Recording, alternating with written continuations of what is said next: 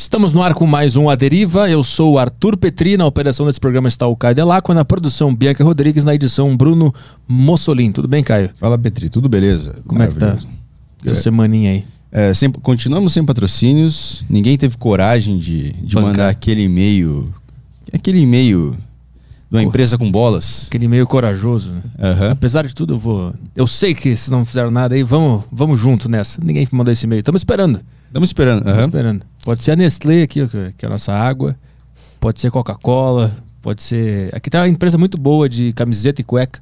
Ah, sabe? Sei. Insider, aquela é muito boa. Aquela. É muito boa. Seria legal se eles anunciassem. Seria, pô, seria muito legal. Eu, eu tô usando, inclusive, cueca deles. Eu tô usando também. É muito boa a roupa. Coincidentemente, dele. tinha uma Insider no meu banheiro aqui. É, surgiu ali, né? Tinham vários. É tão fácil, eles nem precisam nem mandar. É, tá pronto o merchan. é só pegar ali. eu também tenho o QR Code deles aqui pra rodar na minha tela. Que incrível, sério mesmo. É muito fácil. Tava aí já? Tava aqui. Eu, eu, não sei, eu falei. Que loucura. Podia pagar, mas tá aqui já. Pô, que loucura. Só falta mandar o cheque, né? Tá é. tudo pronto. A gente continua. Não tem problema nenhum. Eu acho que eles têm o nosso Media Kit também. Será que Eu acho que eles têm, né? Deve ter. Alguém deve ter mandado. É. A galera manda para todo lado, é. para todos os patrocinadores. Mas essa empresa é muito boa. muito boa mesmo. Se quiserem patrocinar, a gente tá aberto aqui. Toca a ficha aí. Beleza, se vocês quiserem mandar mensagem pra live, vocês podem mandar no Telegram da Saco Cheio TV. Assina lá a Saco Cheio TV pra ouvir podcasts bons demais pro YouTube. E aí, cada podcast tem o grupo do Telegram que vocês mandam mensagem lá para interagir na hora do programa. E aqui você, aqui a galera manda as perguntas que a gente toca pro convidado no final. Também tem na plataforma flowpodcast.com.br as Sparks, que é a moeda que você usa para comprar perguntas aqui pro programa. Você compra lá, você pode anunciar a sua marca, você pode humilhar a sua marca, né? Humilhe sua marca aqui. é um diferencial nosso aqui do programa, mas também pode mandar mensagens lá. E também pode mandar mensagem de áudio, só gravar lá, você bota o microfone bonitinho lá e grava o áudio e manda aqui no programa. E vídeo também, se quiser, né? É, e vídeos também, pode mandar em vídeo. E lá você resgata os emblemas também, que a gente mostra só no final para quem ficar até o final da, da entrevista, né? Isso, só para os merecedores de emblema. Boa, então vamos trabalhar? Bora. Vamos lá que o convidado de hoje é o Cauã Pagliarini, policial civil pelo estado de Santa Catarina. Tudo bem, Cauã? Boa tarde, Petri. Tudo bem? Tudo ótimo. Obrigado pelo convite. Caio também. Obrigado pelo convite aí. Vamos bater esse papo. Obrigado pela presença. É, vamos começar explicando o que, que é Polícia Civil. Por que, que tem tanto, tanta nomenclatura diferente e ninguém entende nada? Vamos lá. É, pela Constituição, né, a gente tem algumas polícias no Brasil. Tem as polícias estaduais, que são polícias civis e militares, então os estados que comandam essas polícias. A Polícia Civil, ela, ela é responsável pela investigação de crimes, basicamente isso. E a Polícia Militar é a polícia ostensiva e preventiva. Então é a polícia que você vê na rua aí para evitar dar merda ou quando tá dando merda é a primeira polícia que chega. Uhum. Vamos resumir? Polícia Militar evita da merda ou age quando a merda tá acontecendo. Polícia Civil age depois que a merda acontecer para apurar quem fez a merda. Entendi. É basicamente é isso. Entendi. Então tu investiga casos de merdas que aconteceram.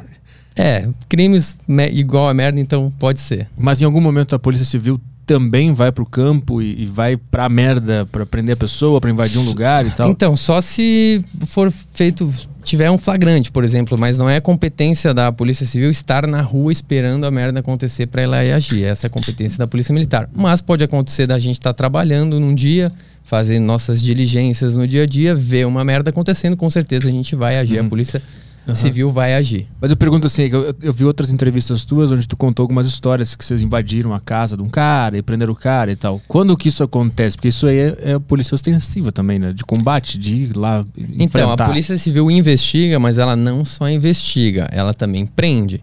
Por exemplo, só que a gente é, prende quando? Normalmente, né? Quando tem um mandado de prisão expedido pelo juiz. Hum. Então a gente investiga o crime, descobriu quem foi que matou, Beleza, descobriu. Vem um mandado de prisão pra gente cumprir. A gente que vai lá cumprir. Entendi. Às vezes pode ser que a polícia militar achou o cara antes de nós e, e tá lá no sistema que tem mandado de prisão, consultou o nome do cara, eles prendem. Mas via de regra, uhum.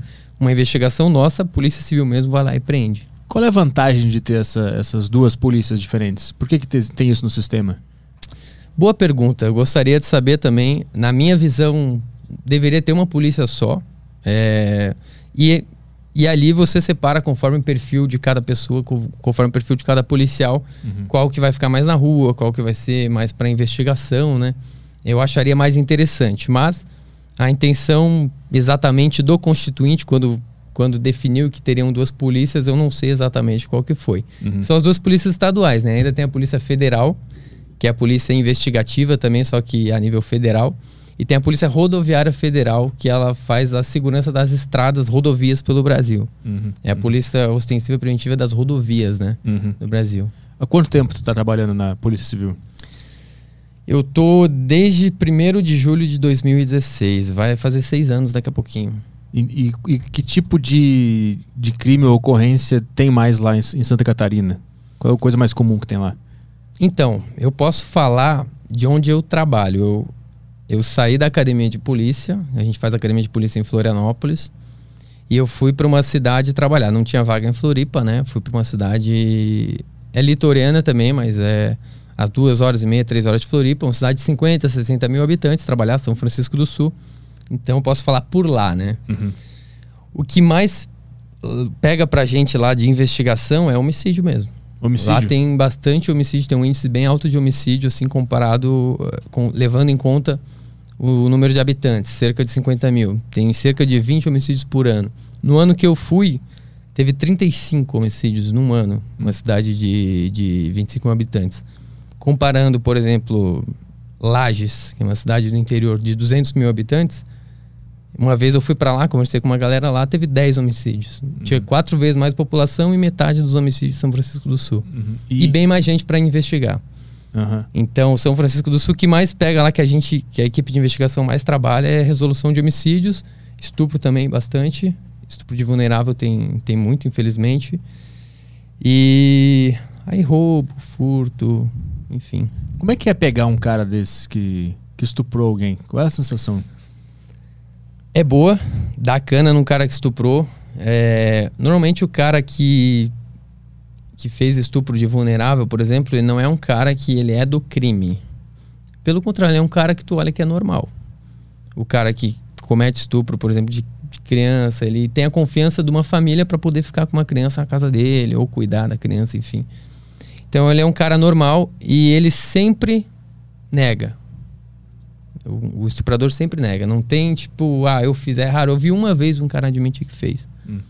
É, porque eles mesmos sabem eh, da coisa errada que fizeram. Mas a sensação de prender um estuprador é maravilhosa. Eu vou te dizer que quando você realiza uma prisão, é, é quando você pensa que valeu tudo a pena na polícia. Tipo, é a cereja do bolo. Quando você faz uma investigação, enquanto você não prender aquele cara daquela investigação, parece que falta alguma coisa na tua vida. E lá os caras ficam presos ou acaba saindo depois de um tempo? Depende o crime, depende de alguns fatores, né? É para uma pessoa ficar presa, primeiramente, vai ter que ter provas contra ela. E tem que ser uma pessoa que não ofereça perigo para a sociedade. É, por exemplo, crimes não violentos, o estupro ele vai ficar preso. O homicídio vai ficar preso, o roubo com a mão armada, via de regra, vai ficar preso. Mas, por exemplo, um cara que furtou, viu seu celular aí, pegou ele na tua mão e saiu correndo, ele não usou de violência contra tu no caso, ele não te ameaçou, ele só aproveitou uma distração tua, pegou e foi embora. Esse cara vai pra cadeia, mas em poucos dias ele já tá na rua de novo. Não quer dizer que ele não vai responder pelo crime. Sim. Uhum. Ele vai, ele vai responder, vai ser julgado. Só que ficar na cadeia mesmo, cadeia, dificilmente vai ficar. O que tá dando cadeia mesmo hoje, assim, do cara pegar e ficar anos é homicídio, roubo, estupro, crimes com violência. Isso é um- E é verdade aquela, aquela história que o estuprador no presídio ele não pode ficar junto com os outros presos, senão ele, ele, ele vai pro inferno lá mesmo. é, é Isso verdade. é verdade? todo presídio ele tem um- uma parte que é chamada seguro. O seguro é onde ficam essas pessoas, estupradores, é, às vezes pessoas que que são eram até bandidos, mas tiveram um problema com a facção criminosa e se ficar junto da galera lá, opa, Ah, vão, vão, vai dar uma pressão lá. é, se ficar junto da galera lá vão acabar é, se ferrando. Aham. Então tem essa parte no, em todos os presídios tem o seguro. Então o estuprador ele chega lá, ele não é jogado no meio dos leões, Uhum. né? É, porque se for realmente ele vai Vai ser só uma é, noite lá. Vai ser uma noite, porque é um crime que não é aceito até Aham. pela, pela criminalidade, né? Aham. Não é aceito o estupro. Tu, é, tu lembra do teu primeiro caso? Quando, quando tu entrou na polícia em 2017, né? Tu falou, quando é que tu botou a mão na massa mesmo e tu viu, puta, isso aqui é real, agora eu tô trabalhando de verdade nesse troço? Lembro, vou até tomar uma água.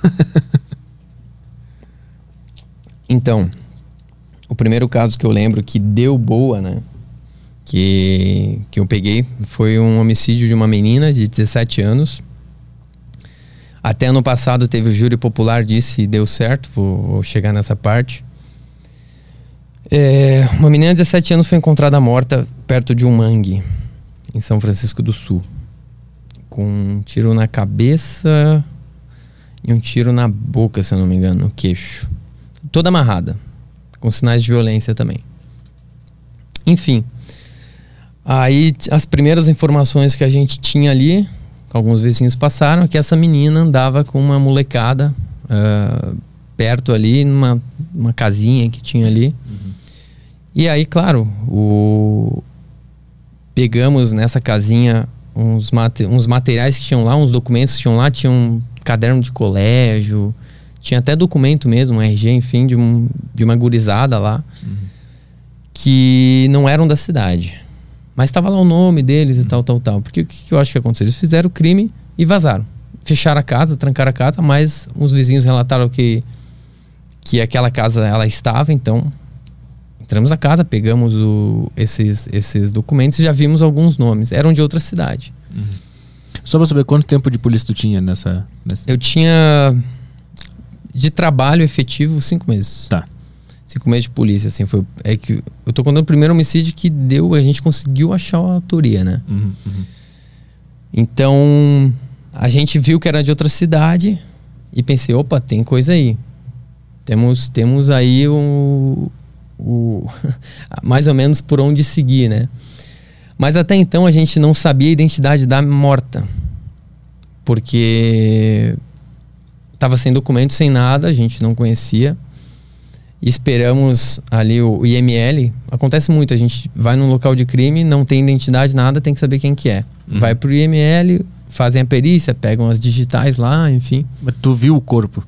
Sim, sim. Como, isso que eu quero entender. Como é que é? Tu acabou de entrar cinco meses na polícia e tu vê um, um corpo com violência. Como é que isso bate na tua cabeça psicologicamente? Tranquilo. É? Antes de eu entrar, te confesso que eu, eu sempre pensei comigo, vai ser foda. Vai ser foda ver um, ver um corpo, ver alguém morto. Até na academia de polícia, é, eles passam algumas fotos, né, de, de coisa, e por foto tu fica meio assim de olhar, mas eu não sei o que acontece.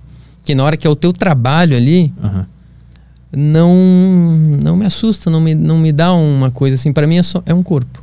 E depois quando tu volta para casa e, e, tu tira a farda e alivia, vem um pouco do, do medo que tu devia estar tá sentindo naquela, naquela hora, da, do susto? Do... Não, não, não vem. Não, não vem? vem? É engraçado isso. Não vem, não fico com isso na cabeça. Acho que uma vez só que que foi que tava muito feio o corpo, que eu fiquei é, mal. Foi uma vez que o cara foi jogado no rio. Um pescador achou e os peixes já tinham comido metade da cara do, do cara. Putz. Aí ele veio, tava muito feio. Assim, muito uhum. feio. Tipo, ali me deu meio. Às vezes dá uma, uma vontade de vomitar, sei lá. Deu, eu, eu, e minha colega que a gente foi no local na, uhum. na época, acho que foi o único que me surpreendeu, assim, porque eu vi um cara com a cara toda. metade da cara toda comida, assim. Uhum. É, é uma parada que, que deu, mas de restante, assim, a gente vai bem, uhum. bem de boa. O que incomoda mais é o cheiro mesmo, quando tá muito tempo, assim. Uhum. O cheiro é bem incômodo. Nesse caso que a gente tá falando, tava quanto tempo lá? Pouco tempo. Tá. Não, foi. Ela foi morta ali de madrugada, 5 da manhã, já 8, 7 da manhã. Uhum. Os pescadores já acharam o corpo, então não tinha cheiro nenhum. Uhum. Tava. Tava. É tranquilo o corpo da menina. Aí o ML foi lá? Pra, pra, foi lá, faz uhum. perícia local. Como é que funciona? Vai o, a gente aciona a perícia de local de crime, vai os peritos lá analisarem o local, ver se pega algum elemento, às vezes pega um objeto que tenha um, uma impressão digital, alguma coisa do tipo. Uhum. É, e depois e também vai o IML para recolher o corpo, né? O IML é, bota no caminhãozinho lá e leva para recolher o corpo e, e leva para identificação Lá no IML eles fazem um exame para saber exatamente a causa da morte, então eles vão saber exatamente ah, qual tiro que matou ela. Foi o tiro no peito, foi o tiro na cabeça, enfim, eles, eles uhum. fazem esse tipo de exame para saber a causa da morte e também identificar o cadáver, que no caso lá não estava identificado. E até às vezes quando o cara tá com documento, ainda assim é feito a comparação para ver se é essa pessoa mesmo, porque acontece às, vezes da pessoa ter documento falso. Uhum. E para você dizer que morreu a pessoa certa, né, não botar lá no sistema que morreu alguém que está vivo, enfim, o ML mesmo faz a a perícia mesmo faz o, a comparação balística lá, ou outras formas que eu não sei exatamente como é que eles fazem para saber que é aquele cara mesmo que morreu. Uhum. Aí esse corpo vai pro, pro ML. E nesse caso da menina, ela foi engraçado que me chamou muito a atenção porque quando a gente soube a identidade da pessoa, numa investigação a gente já vai atrás dos amigos próximos, da família, principalmente família, amigos próximos, quem ela andava e tal. E até então, a mãe dela não sabia que a filha tinha morrido. Uhum. E quem que teve que dar a notícia? Foi tu? Eu tive que dar a notícia. Hum. Foi a pior coisa, assim. É, para mim, a pior coisa na polícia é isso, cara. Tipo, dar a notícia da morte para alguém, pra, pra uma mãe. E eu lembro que foi pro telefone. Porque o que acontece? A gente tem que. Deu a identidade, bateu a identidade, a gente tem que ligar para algum familiar para ele liberar o corpo lá e reconhecer o corpo, né, Emílio? Uhum. Aí eu liguei, falei: Ah, você é tal pessoa, mãe de Fulana? Uhum. Sou. Ah, que é da delegacia de polícia. O que aconteceu com minha filha? Tipo, Na hora já. é. Aí eu falei, então, foi morta uma menina e ela tá no ML pra, pra ser reconhecida. E é o que consta pela identificação dos, dos peritos, se trata de tal pessoa que é a sua filha. A gente precisa que você vá lá reconhecer. Ela assim, como assim minha filha? Eu falei com ela antes de ontem no telefone. Hum. Falei, é, mas é. E aí a mãe começou a chorar, assim, muito no telefone e eu. Que merda, cara. O que, que eu posso fazer? Tu, tá, men- tu tá mentindo, é mentira. Eu falei, infelizmente. É verdade, a senhora pode se dirigir, se quiser vir aqui na delegacia, deu o endereço, pode ir lá no, no IML. Mas infelizmente é isso que aconteceu. Eu até quero conversar com a senhora para nos ajudar a pegar quem fez isso com, com a sua filha, né? Enfim, um choradeira assim no, no, no telefone. Me senti pesado aquele dia de dar essa notícia. Primeira vez em alguns meses de polícia ter que dar a notícia de morte para uma mãe de uma filha e tu sentir na voz dela o desespero, assim, de não estar acreditando o que aconteceu. E aí, enfim, desligamos o telefone, depois ela ligou de novo na delegacia. Ela deve ter procurado no Google, né? O telefone da delegacia para ligar lá para ver se era verdade mesmo. Ah. Uhum. o, o policial Cauã tá aí. Sim, tá aí. Daí ela viu que era, era verdade mesmo, enfim. Depois ela foi lá na delegacia. E lá também comigo também chorou, né? É, ela, a gente pegou o depoimento da, da mãe lá, chorou, pediu pra, pra descobrir o que, que fizeram com a filha dela. Isso aí dá uma, dá uma quebrada, assim, na gente de tipo, pô, vamos ter que, que ir atrás. É, essa parte é mais difícil do que ver uma pessoa morta. Muito mais. É o que bate, é o que desestabiliza emocionalmente. Essa parte é mais perigosa emocionalmente falando. É, é porque, na verdade, você se sente impotente. Tipo, não, é, não tem o que você fale pra, pra pessoa que vai confortar a mãe ali na hora. Uhum. Então você só vi- olha o sofrimento da pessoa e você não tem muito o que fazer. Você só tem que aceitar que ela tá sofrendo e o, o seu, seu papel ali é pelo menos dar uma resposta para essa mãe, dela descobrir o que aconteceu com a filha. Uhum. Ah, você se sente impotente, essa é, é a verdade. Ao mesmo tempo, te dá uma gana a mais de descobrir Uhum. o caso. Porque acontece muito também de, de matarem pessoas que a família já esperava. Já tá no mundo do crime há muito tempo, ou já é viciado, né? há Muito tempo, tem relação com o traficante, fica devendo, enfim. Uhum. A família meio que já espera, assim. E, e nem faz muita questão que, de ajudar a descobrir. Uhum. Até porque eles ainda têm medo, assim, do que pode acontecer. Uhum.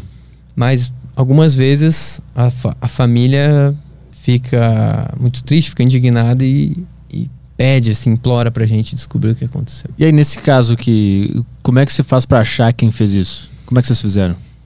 Então, ah, numa investigação criminal, a gente tem algumas formas de investigar, né? Primeiramente, a gente vê, a gente conversa com todas as pessoas próximas. Então, mãe, pai, irmão, amigos, amante, enfim, quem a gente descobrir que tinha proximidade com a, com a pessoa, Uhum. é, a gente vai atrás para conversar, para ver se pode nos ajudar de alguma forma. Eu deixo te perguntar também uma coisa. Nesse momento da investigação, todo mundo é um suspeito? Todo mundo, assim, du- durante uma investigação vai aparecendo um suspeito ou outro que você vai cortando. Por exemplo, quando a gente vê uma morte assim, a gente pensa, ah, pode ter sido por droga, pode ter sido um namorado, pode ter sido, enfim, todo mundo pode ter sido até um familiar, a gente não pode duvidar de ninguém. Então, Uhum. não, não diria que talvez ah, é suspeito, mas a gente não, não descarta. No fundo, tu analisa corporalmente a pessoa pra ver se ela tá, tipo, incongruente com o que ela tá falando, esse tipo de coisa? Assim, pra dizer que matou, a gente pega, assim, muitas vezes a gente sabe, tem certeza que a pessoa tá mentindo, mas a gente não tem muito o que fazer, né? Aham. É, a tortura é ilegal, a gente não faz isso, isso é, isso é fato. Então, o pessoal acha ah, uma tortura pra achar. É, a gente não faz, pelo menos a, a minha equipe não, não tem essa, é, não, esse modus operandi, né? Aham. Então a gente muitas vezes sabe que a pessoa tá mentindo, mas às vezes ela não tá mentindo porque ela fez, ela tá mentindo porque ela tem medo de falar quem fez. Aham. E a gente sempre numa investigação já sabe assim quem que são os suspeitos, sabe? É, você já tem ali um, Um mapa. uma ideia de mais ou menos o que pode ter acontecido. Uhum. É, Aí vocês conversam com todo mundo em volta e a partir dessas informações que vocês fazem? A partir dessas informações a gente busca outras coisas que a gente busca no local, né? Testemunhas no local, vizinhos, como aquele, como aquele as testemunhas nesse caso em si foram também bastante importantes, né? Os vizinhos ali.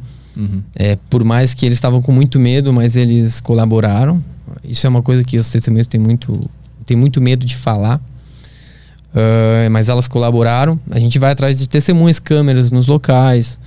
É, olha os últimos passos, tenta pegar os últimos passos da vítima, as últimas horas, o que, que ela fez, as últimas 24 horas, a última pessoa que viu ela viva. Uhum. Então a gente vai atrás meio que fazendo um caminho inverso, né? Do, do que ela fez até ser morta, ter ser encontrada morta, faz o caminho inverso Uhum. Pra ver onde ela estava. Quase derrubei aqui. Não, não. Tipo, e vocês desenham uma linha do tempo? Um- onde é que vocês anotam isso e organizam essas informações pra enxergar o panorama geral do crime? A gente deixa as nossas anotações, é, é, é como se fosse um quebra-cabeça mesmo. Aham. A gente pega uma informaçãozinha daqui, outra dali, outra dali, as coisas vão se encaixando. Ah, aqui faz lógica, as, as informações vão se confirmando. E a gente organiza tudo isso no final num relatório de investigação. Então a gente faz como se fosse. é, sei lá, vou apresentar um tema, um TCC, mas eu faço um- uma apresentação certinho, um relatório, um documento físico. Uhum.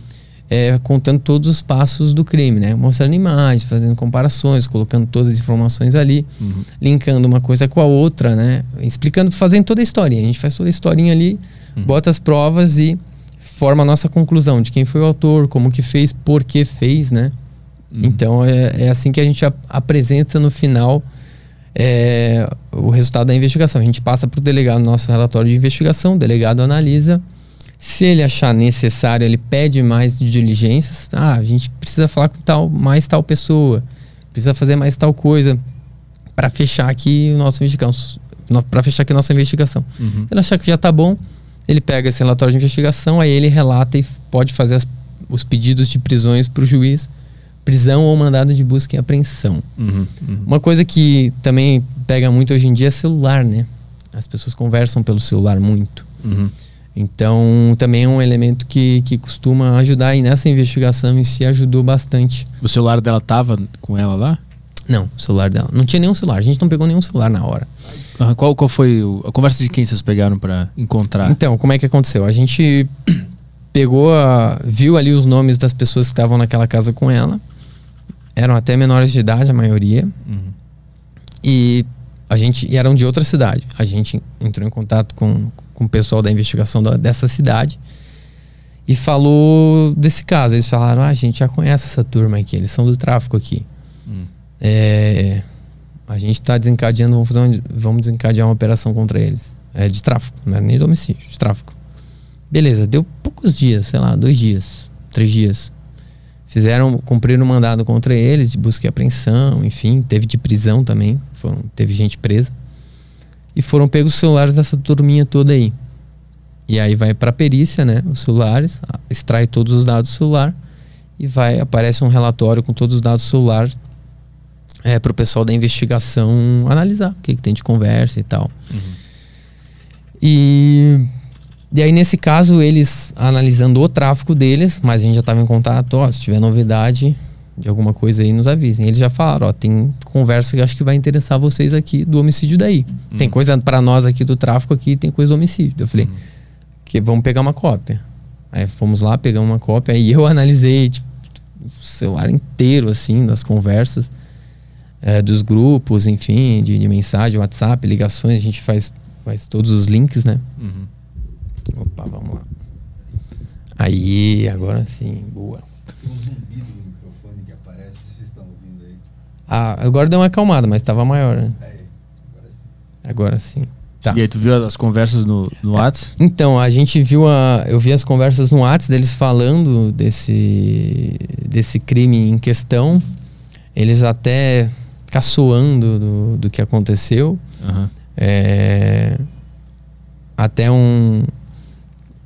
Era engraçado para tu ver. Um falando com o outro, tipo: Ei, vai lá no velório dela. É, para ver se alguém já tá desconfiado de alguma coisa ou não. Hum. Tipo, a, a, a menina que tinha participado desse crime junto, era menor de idade também, foi no velório só fingindo ser amiga, porque elas eram amigas. Nesse caso em específico, elas eram amigas, entre aspas, né? Ela não sabia que estava decretada, né? Uhum. E foi lá para tentar ver. Então, essa- essas conversas nos deram muitos elementos para saber quem fez, quem estava junto no dia, quem mandou. E nesse caso específico, um cara dentro da, do presídio tava é, meio que gerenciando a gurizada que ia executar esse crime. Hum. Porque essa menina em questão, por, por que que assim ela quiseram matar ela? Ela tinha ficado com um integrante de facção criminosa que era casado, não sei se era casado no papel, mas já tinha uma, uma companheira, né? Hum. E dentro de uma facção criminosa, a talaricagem é paga com morte. Hum. Você tanto a mulher não pode ficar com outro cara na facção, não pode trair o marido, senão ela vai ser morta. É, e a menina, ela deu, pelo que falam, né? Deu em cima do, do cara lá, acabaram ficando. E a mulher do desse traficante ficou muito puta e quis jogar, uma, é, jogar pra turma lá o relatório lá pros irmãos de facção ah, que ela fez isso e provavelmente e teria que Uhum. ser morta para ser analisado para ver se seria o caso de matar ela. Uhum. E aí juntou com, com uma suposta caguetagem, caguetagem é a pessoa entregar outra, né? Uhum. Que ela teria feito em outra cidade lá, que o pessoal estava desconfiado. Enfim, juntou essas duas coisas e falaram, ah, vamos, vamos matar essa menina. Uhum. E um cara de dentro do presídio, que era um líder lá da, da facção, tava meio que gerenciando essa gurizada. Tipo, ah, tem, faz isso, tem uma arma em tal lugar, pega lá para executar. Enfim, meio que tem uma, tem uma minha casa lá, é, lá na praia.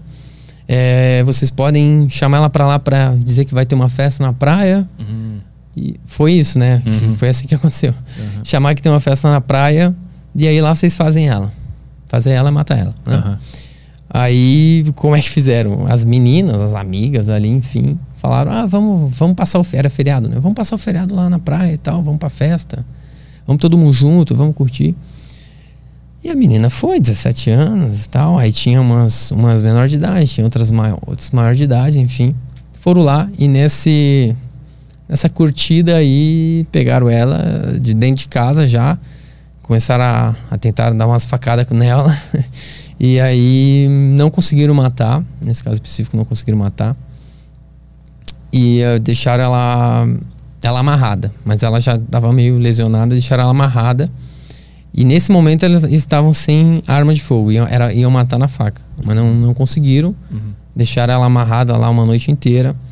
Aí, com a orientação dessa cara que estava no celular dentro do presídio, falou: ah, tem uma arma a tal lugar, pega lá. Por quê? Uma das autoras do crime, que é a menina que foi traída, a mulher que foi traída, ela falou: Ah, não- a gente não vai ter coragem de fazer na faca, não tem uma arma, fica mais fácil. Ela tava sem coragem de matar na faca. Uhum.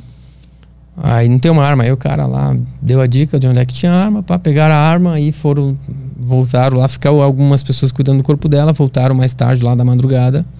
Aí levaram ela até perto do mangue, que é mais longe assim. É, porque ia, ia dar barulho Sim. também, né? É mais longe e lá é, mataram ela e deixaram o, o corpo jogado lá. Uhum. Mas uma coisa que me chama atenção é, é que a, a menina que queria é, matar ela, de início, a gente ouviu ela. E ela chorando pra gente falou: Ah, não, de início eu queria mesmo, só que depois eu me arrependi. Uh, só que como eu já joguei pra frente, eu ia ter que fazer, eu não tem como voltar atrás. Uhum. Aí, aí eu tive que fazer com, com a galera lá. E para pra ter coragem, me deram a dica de cheirar. Eu cheirei e a gente foi lá. Cara, que loucura. São sempre umas situações meio estúpidas, assim, que não precisava estar tá acontecendo na, na humanidade de forma geral, né? Tu, tu pega mais crimes assim, desse, desse tipo lá? Meio, meio estúpidos, de traição, esse tipo de coisa? É isso que mais pega lá? Uh da, o que mais morre hoje é pessoas ligadas à facção criminosa. E a facção criminosa tem regras específicas. Uhum. Traição, morte. Tá devendo? Se não pagar, eles dão outras missões lá.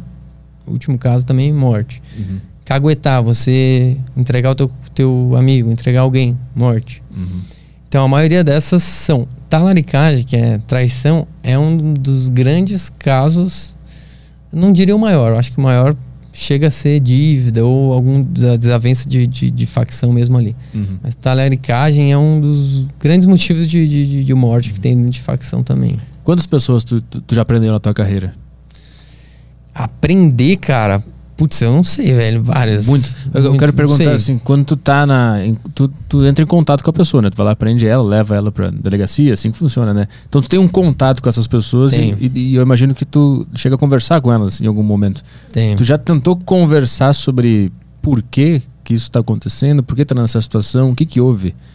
Direto.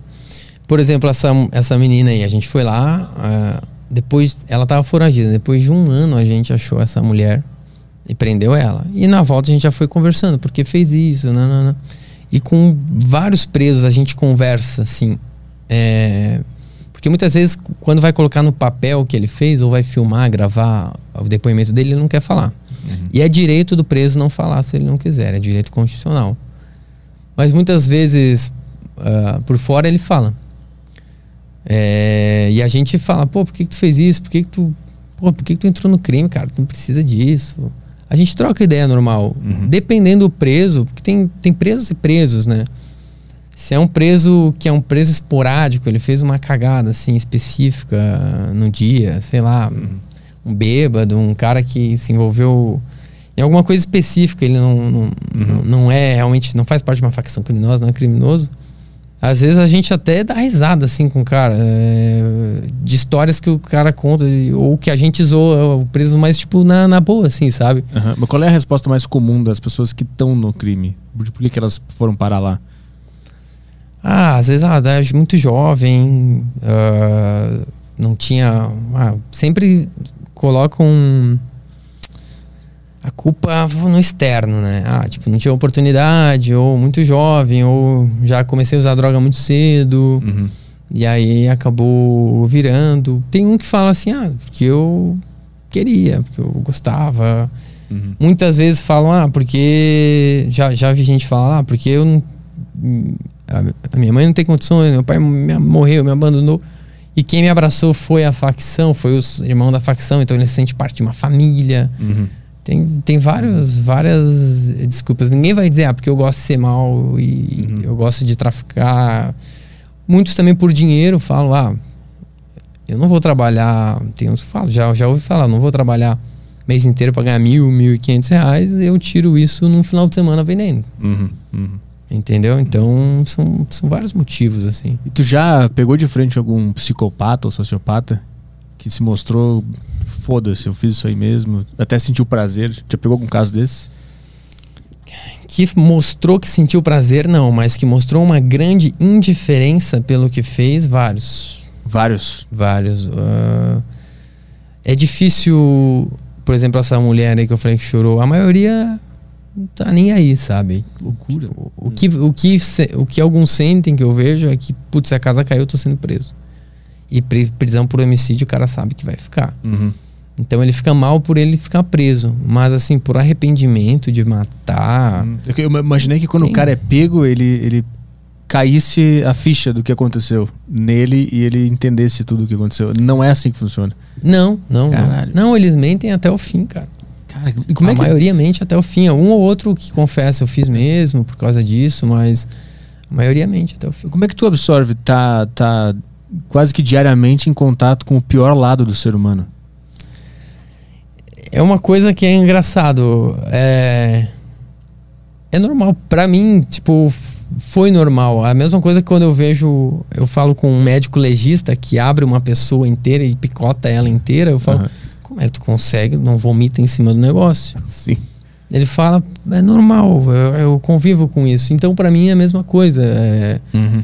Eu, a gente vê desgraça toda hora. E só vai na delegacia quem tá com uma desgraça na vida. Ninguém vai lá pra. Claro. Oi, bom dia. Bom Aham. dia pra você. Tem que trazer um bolo pra você. Inclusive, quem quiser levar bolo na delegacia pode levar. Pessoal cara, tá precisando de um prazer na vida lá, né? pra mudar um pouco, né? O pessoal só vai reclamar da vida lá, então. Um pouco de dopamina no cérebro é, É. importante. O que que te levou a essa, esse trabalho? Por que que tu quis entrar nessa, nessa profissão? Cara, sendo bem sincero, primeiramente eu, eu queria. Eu queria encontrar alguma coisa pra fazer da vida que me desse um dinheiro e tivesse um, um trabalho legal. Era isso. Sem grandes inspira sem grandes aspirações. Ah, meu sonho é ser policial, não. Meu sonho era ser jogador de futebol, jogar no São Paulo e ser uma estrela do futebol. Era o meu sonho, tá ligado? Passou ali dos 16, 17, eu vi que não ia rolar. O que eu fiz dali pra frente, cara, foi o que aconteceu, foi o que veio. Tipo, foi uma coisa que foi acontecendo, nada planejado. Tá Mas ligado? tentou jogar? Tentou? Tentei, eu fiz, eu fiz um, eu fiz uns testes, fiz teste no Figueirense, fiz teste no Curitiba, não passei. Não passou nem no Figueirense? Porra, sacanagem. tá me fudendo aqui. Nem no Figueirense eu passei, pô, Figueira. Vocês não me passaram na peneira, porra. Eu vou, eu vou, eu vou, eu vou encontrar o treinador que não passou lá. Mas foi uma boa até, porque na polícia tu recebe salário em dia, né?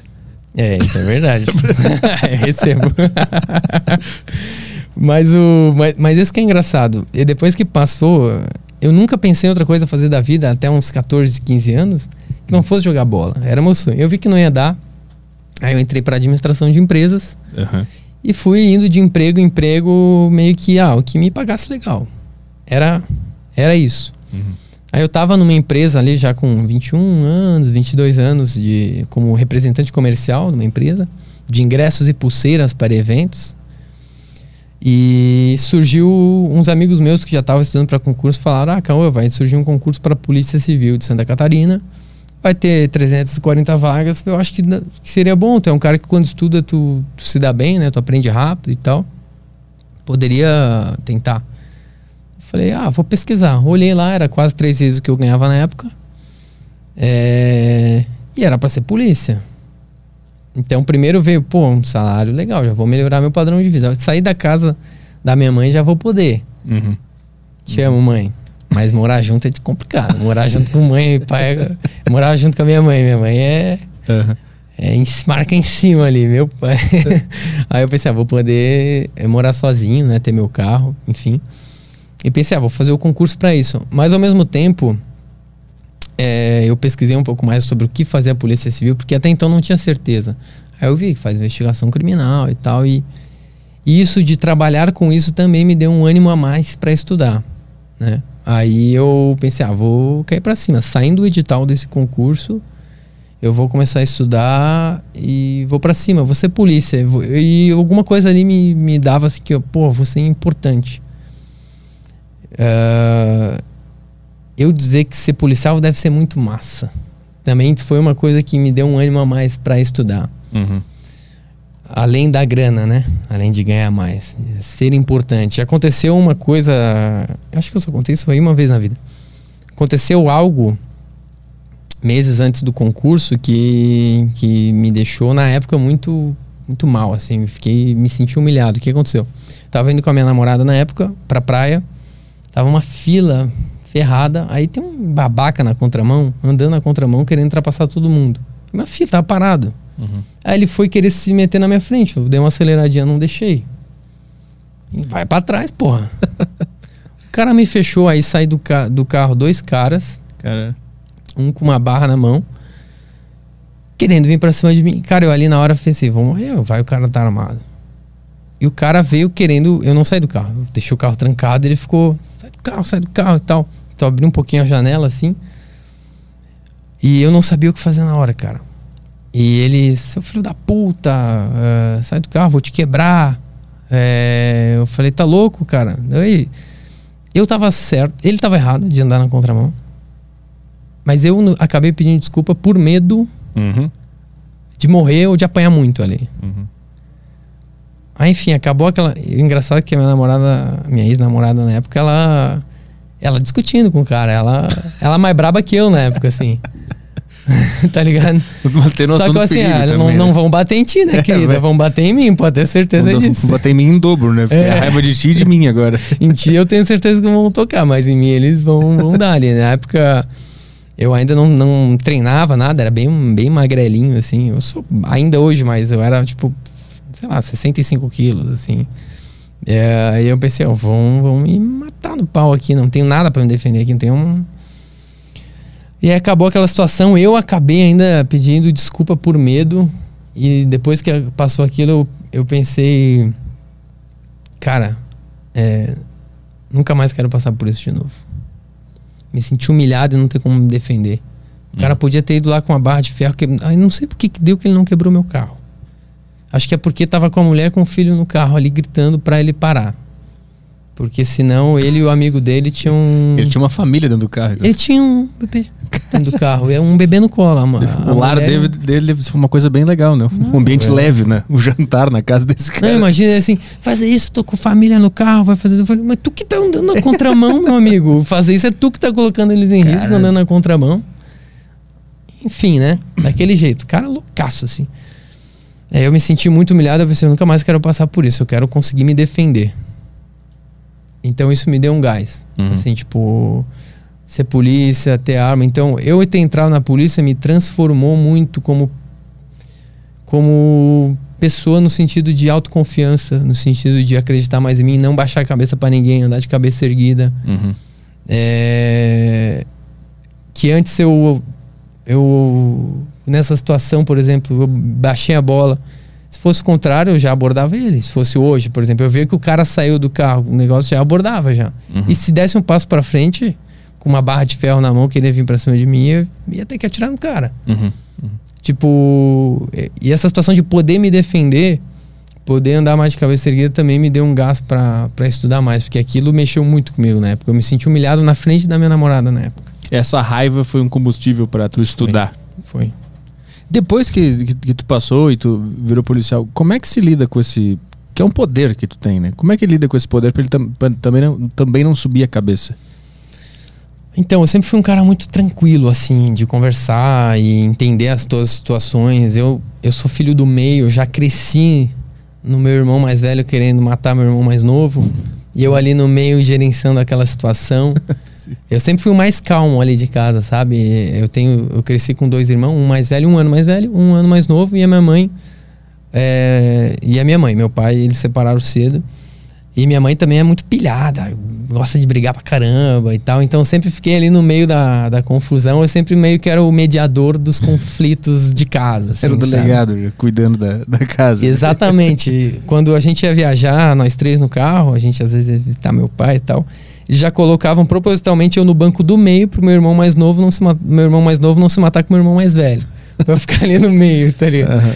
Então eu a vida inteira tive esse perfil de, de ser mediador, de, de em conflitos é, conseguir agir com, com alguma racionalidade, com racionalidade, não deixar me, me tomar Uhum. pela emoção. Até esqueci o que, que tu perguntou. Como é que é ter esse poder de ser Poder, policial e não tá. deixar isso subir a cabeça?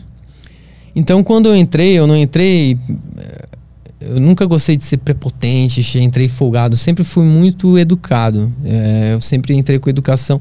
Se necessário, evolui. Até o pessoal, um abraço para os instrutores aí da academia de polícia, assim, que passaram grandes ensinamentos pra gente. Sempre falaram, é melhor chegar no ambiente como um gatinho, se precisar tu vira um leão. Porque se chegar como um leão e depois virar um gatinho, é humilhante, é uma merda. Porque se tu chega querendo pagar, mostrar arma pra alguém e tal, e o cara não baixar, tu vai fazer o quê? Vai matar o cara? Uhum. Você vai ter que guardar a tua arma e vai ter que sair. A não ser que você queira ser preso, né? Uhum. Então, eu nunca me senti com poder, pelo contrário, eu me senti com mais responsabilidade. Uhum. Andar armado na rua, tá sempre armado. É, entrar nos lugares armados, vou em um bar, vou em uma festa, tem revista, dizer que eu sou policial, que eu tô armado, enfim. Sempre na educação, sempre tento passar o mais. Eu sempre fui um cara que também tive muita vergonha de chamar atenção em público. Uhum. Tipo, eu tô barraco em público, odeio isso. Engraçado também, acho que é um trauma de infância também, que a a minha mãe é aquelas, aquelas mulheres que eu tô lá do outro lado do corredor do mercado e ela faz um comentário aleatório, assim, de dentro de casa, falando, sei lá, Cauã, com higiênico, aí com- pergunta alguma coisa da minha vida, enfim, como é que gosta de falar alto nos lugares e comentar coisas Uhum. pra todo mundo ouvir, eu sempre fiquei muito assim. Então eu não gosto de chamar atenção. Então eu sempre é, vi essa coisa de ter arma é, como uma grande responsabilidade e eu me- chamar a menos atenção possível. Não quero que saiba que eu tô armado, eu quero Uhum. que seja uma surpresa se precisar, né? Uhum. Então eu nunca me senti até nas, até para para prender é, vagabundo. A gente até chega, né, na a gente chega com energia, tem que ser para evitar até uma reação, né? Mas por exemplo, prendeu o cara, tá preso, tá algemado. A família do cara na casa dele. Por, é, obrigado pela colaboração, desculpa qualquer coisa. A gente sai na educação. Uhum. Ah, desculpa qualquer coisa, enfim, obrigado. Às vezes até já aconteceu a gente prender o cara, a mãe do cara fazer café pra nós. ir Como? Não, que, história, que história foi essa? Eu tenho que contar agora. Não, como assim? Uma Ela falou, obrigado. Tava muito caro manter esse cara aqui. Vai liberar um quarto, botar no Airbnb para o pessoal dividir aqui. Valeu. Como é que foi isso aí? É que assim, eu trabalhei. A gente, na, dentro da polícia tem muitas figuras, assim. Tem umas pessoas que são excepcionais como policiais, engraçadíssimos e é um pouco cara de pau também. A gente uma vez foi prender um cara é, por roubo lá, chegamos lá, prendemos o cara e tal. Cumprimos um mandado dentro da casa, enfim. E a gente faz. A gente tinha um, um- Eu tinha um colega que ele gostava de fazer na mão o relatório na hora lá do que aconteceu e a pessoa assinar. Eu já tenho perfil de, ah, sei tudo que aconteceu, levo pra delegacia, faço lá o BO, deixo tudo pronto lá. Ele gostava de fazer na mão, beleza. Aí a gente fez a prisão, pegou o celular, fez o que já fazia o relatório de tudo que tava acontecendo.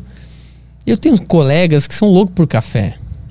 Não, os caras amam, assim, a gente foi lá, quebrou a, quebrou a porta da casa, né? Ele prendeu o cara, enfim. Que aquele, aprendeu aquele coisa. pedal na porta aqui? É, é, exatamente. Aí ali o- ele, ele pergunta pra mulher: pode fazer um cafezinho pra nós? Tipo, aí ela: não, não, claro, claro, vou, vou fazer. E vai lá, serviu o cafezinho pra gente. E eu, e eu dei risada na hora. Eu falei: que isso, cara. Ainda tomamos um café, ofereceu biscoito, enfim. Não, na, na casa da mãe do preso, cara. E aí eu, eu dei risada. Teve uma até que contar. Outra que a gente foi cumprir mandado. vou mandar. Essa eu vou, vou falar o nome. É Dani, minha ex-colega de investigação. Beijo. Gosto muito de ti. A gente foi cumprir um mandado numa casa, enfim. E na casa, não sei porque não tinha café. Ela ama café. Ela foi nos vizinhos bater com coisa de polícia, assim, com a, com a farda e tudo. Tem, tem um cafezinho aí pra mim, que a gente tá cumprindo um mandado aqui do lado. Precisa de um cafezinho. Eu falei, Dani, o que, que tu tá fazendo, mano? Tá, mas e, mas e o preso nessa hora? Tava onde? Já tava preso ou vocês iam entrar e ela precisava de cafeína Não, pra chutar a porta? Nesse caso, já Eu preciso de energia pra correr atrás do cara. Tem um cafezinho. que momento que aconteceu isso? Então, é, é que tem diferente. Tem um mandado de prisão que a gente vai pra prender, tem um mandado de busca e apreensão, que a gente vai pra buscar algum objeto relacionado ao crime. Aham. Uma arma, é, uma arma, enfim, droga, celular, enfim. Nesse caso a gente estava atrás de celular, né? A gente não tinha mandado de prisão nesse caso que ela foi nos vizinhos. Então a gente já tinha entrado, já tinha pegado o celular, só tava lá o meu colega fazendo aquele relatório que ele gosta de fazer na mão. Entendi, entendi. Enquanto isso, eu fiquei na frente. A gente sempre fica com alguém meio na frente da casa do mandado, um ou dois, para fazer o perímetro, para ver se não vem ninguém para nos surpreender, né? Entrar. Fica Aham. ali. Eu tava ali e ela foi indo pros vizinhos bater. Entendi, entendi. Eu fiquei, pô, Zé, faz passar vergonha, meu. E ela tomou o cafezinho? Tomou, tomou. Sempre tem alguém, né? sempre tem alguém pra servir o cafezinho. Engraçado isso, cara. Tu falou que ficou na frente pra ver se não ia acontecer nenhuma, nenhuma coisa, né? Se ninguém ia vir. Já aconteceu alguma roubada, cair numa armadilha, alguma parada assim? Não, não. Com a gente.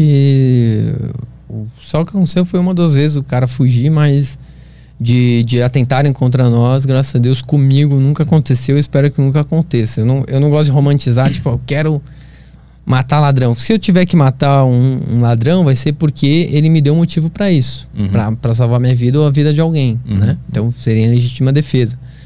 E nunca aconteceu da gente numa prisão o cara querer reagir, pegar arma, enfim, sempre Uhum. acaba se entregando. Se não se entregou, fugiu. E a gente, diferente do que muita gente pensa, a gente não pode dar tiro nas pernas do cara pro cara não correr. Aquele tiro no joelho. Né, não pode dar um tiro no joelho só pro cara não correr. A gente só. A única hipótese que admite que a gente atire ou atente contra a integridade física da- dessa pessoa é em legítima defesa, né? Uhum. Pra preservar a minha vida ou de outra pessoa. Como é que isso está descrito lá no, no- na, na regra ou na ética da polícia? Em que momento tu pode de fato atirar no joelho Não, do é, cara? é o Código Penal. lugar? É, é para qualquer pessoa, é válido pra você também. Se Ah, é? você tem uma arma em casa, uma faca, alguém entra na sua casa pra querer. Só de entrar na tua casa já, já tá colocando você, eh, sua família, sua mulher, enfim, em risco. Aham. Você, você tá ah, amparado pela legítima defesa, você pode ir lá e pode matar o cara. Mas não tinha um papo que eu, eu, eu não sei se era só no Rio Grande do Sul, nos anos 90, por aí, que tinha um papo que tinha uma nova norma que o policial não podia atirar, ele tinha que avisar antes pro cara que tava armado, vou atirar se você não sei o que, até de fato poder atirar. Não tem essa regra, essa, essa norma, assim. Não, não. Não, se, se tu vê que o cara vai fazer alguma coisa, tu pode, tu pode descarregar. Ah, tem um treinamento, fala polícia, para, mas muitas vezes tu fala polícia depois de atirar. É que assim, é muito rápido. Alguém com uma arma na mão, ele mata alguém em um segundo. Uhum. Não tem tempo de falar polícia, para e tal. Uhum. Depende muito da situação. Já aconteceu de da pessoa ficar negociando mais, por exemplo, o cara tá andando no meio da rua, às vezes o cara tá num surto psicótico. Tá com uma arma na mão no meio da rua, não tá atirando ninguém, tá pra cima. pá. Aí chega a polícia. Se ele continuar com a arma pra baixo, pode ser ali na hora que eles não atirem. É, se ele der um movimento que vai menção de atirar, vão atirar. Mas depende muito. É, mas normalmente o cara tá armado na rua, assim, maluco. Normalmente o cara não sai vivo, não. Tu já pegou o caso de surto psicótico, assim? Já peguei, mas não armado. Já, já, já, já, já foi uns malucos lá na, na delegacia. Eu nunca peguei na rua, né? Na delegacia. Ah. E aí, pra lidar com o maluco, você tem que entrar na maluquice dele um pouco, assim. Não, não tem. Eles foram até a delegacia? Não, no caso for- foram. Como é que funciona? A PM prende na rua, leva pra delegacia pra fazer o procedimento de flagrante, né? To- toda pessoa que é pega na rua cometendo algum crime é levado para a delegacia para fazer o procedimento flagrante, né? Vai ser ouvido pelo delegado, pelo escrivão. Enfim, vai ter toda a documentação, vão ouvir ele, vão ouvir testemunha, vão ouvir a vítima, se tiver vítima, né? se a vítima estiver viva. Uhum.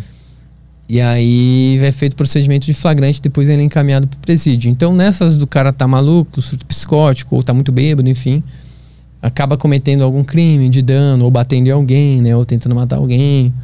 É, ou às vezes até dirigindo, embriagado mesmo. Uhum, uhum. E o cara é maluco, ele vai pra delegacia. E maluco é, é, é difícil de lidar, cara. É complicado lidar com maluco.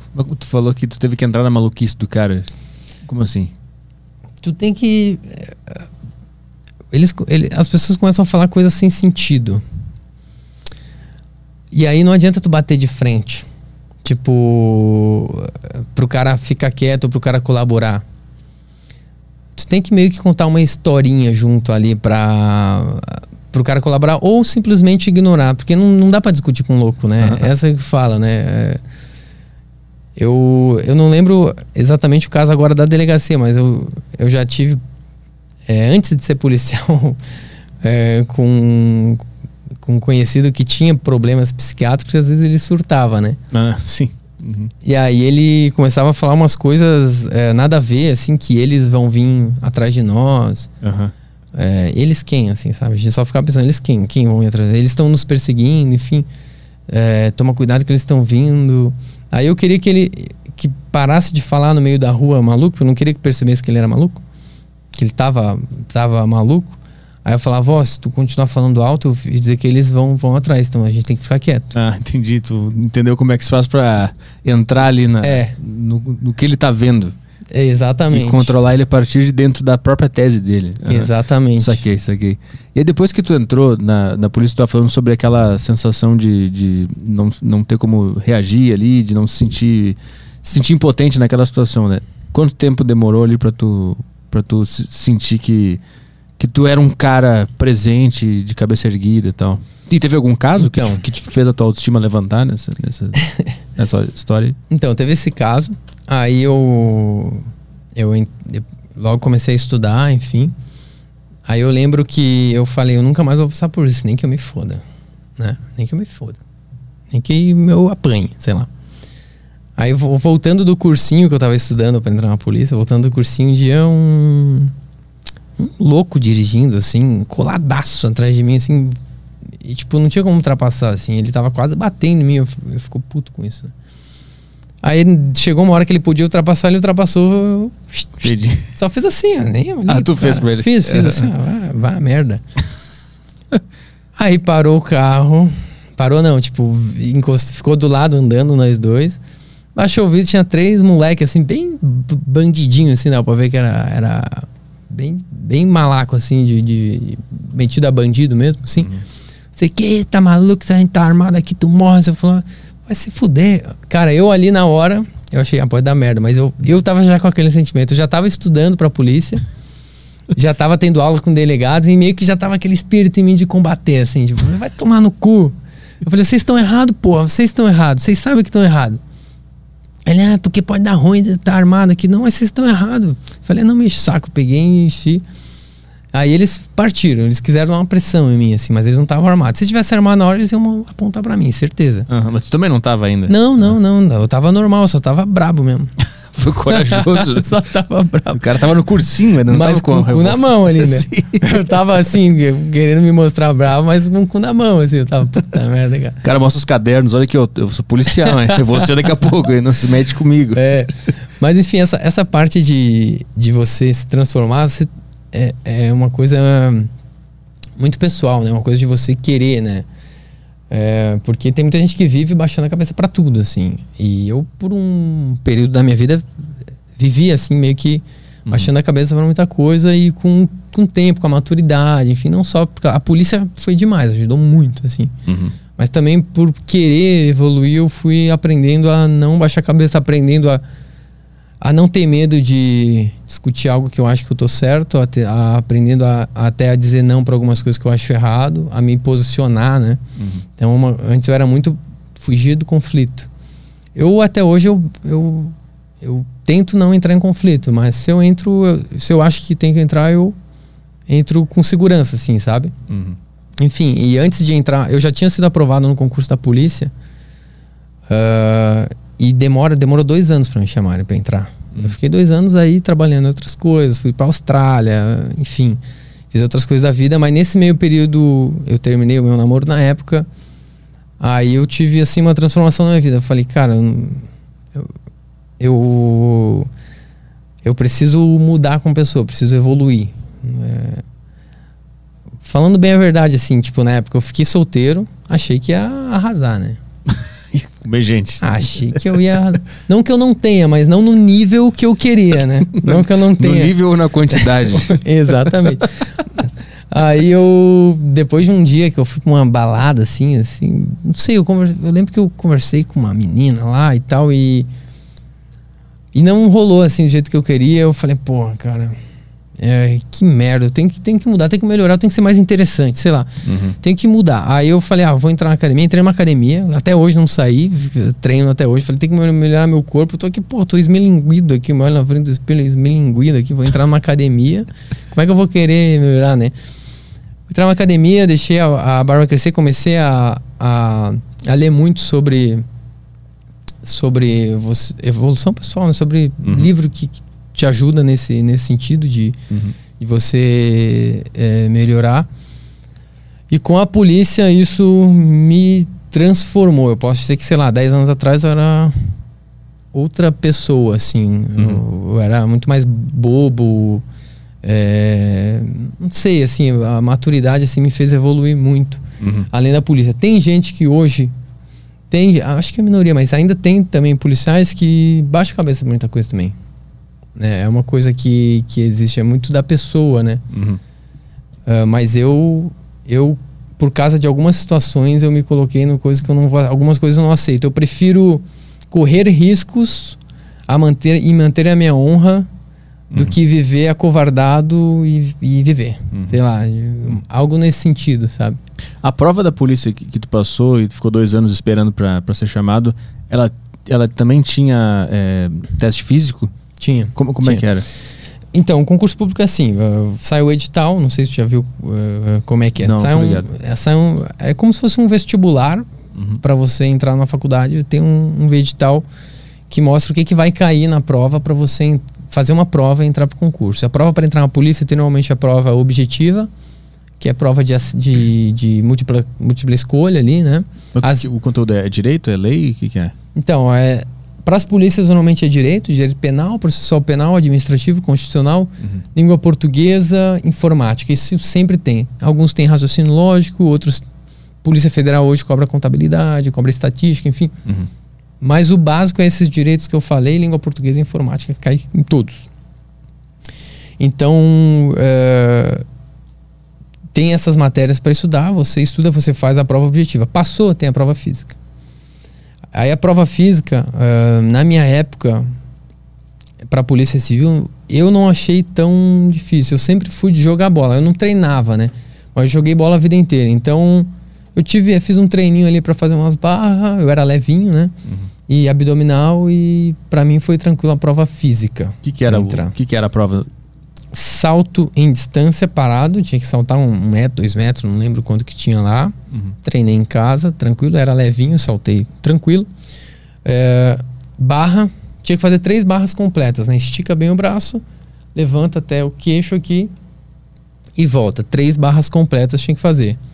Abdominal remador, que era 30 repetições em, em 60 segundos. O remador é que você fica todo esticado no chão com uma para trás Uhum. e levanta e dobra os joelhos e tem que passar o cotovelo do joelho. Pum, pum, um atrás outro. Você vai batendo a palma da sua mão no chão e chega no final você tá com a, com a mão toda veada. E uma e era um teste de corrida, o meu era um teste de legger, assim, tipo, tinha um tempo que a gente tinha que fazer uma distância em um tempo determinado. Uhum. Uhum. E pra mim, sinceramente, o teste físico me surpreendeu pra mim que foi mais fácil que eu imaginava, no meu. É, parece, parece ser leve pelo, pelo que tu tá relatando. Foi- né? Esse foi muito leve. Os outros, até falaram, esse concurso pegaram muito leve. No, no meu concurso pegaram muito leve no teste físico. Aham. Mas se fosse pesado, eu também eu tava, tava preparado, assim. Eu nunca tive problema com atividade física. Sempre Uhum. joguei bola, surfei, enfim. eh, não tinha muito. Muito mas muita gente cai em teste físico, assim. Tem, chega a ter provas que cai quase metade dos, dos participantes. E aí depois que tu é selecionado e tu fica lá na, na, na espera, como é que é o primeiro dia? Te chamaram pra começar o trabalho. Como é que funciona? Tá, é, você passa no concurso, o concurso é homologado, tá a lista de aprovação, tá lá seu nome, né, dentro, dentro das vagas. E você só fica esperando a vontade do, do governador chamar, no caso de Polícia Militar e Civil, né, o governador. Se é Polícia Federal, Rodoviária Federal, é o presidente que chama, né? Uhum. Então, fiquei lá esperando o, o antigo governador chamar.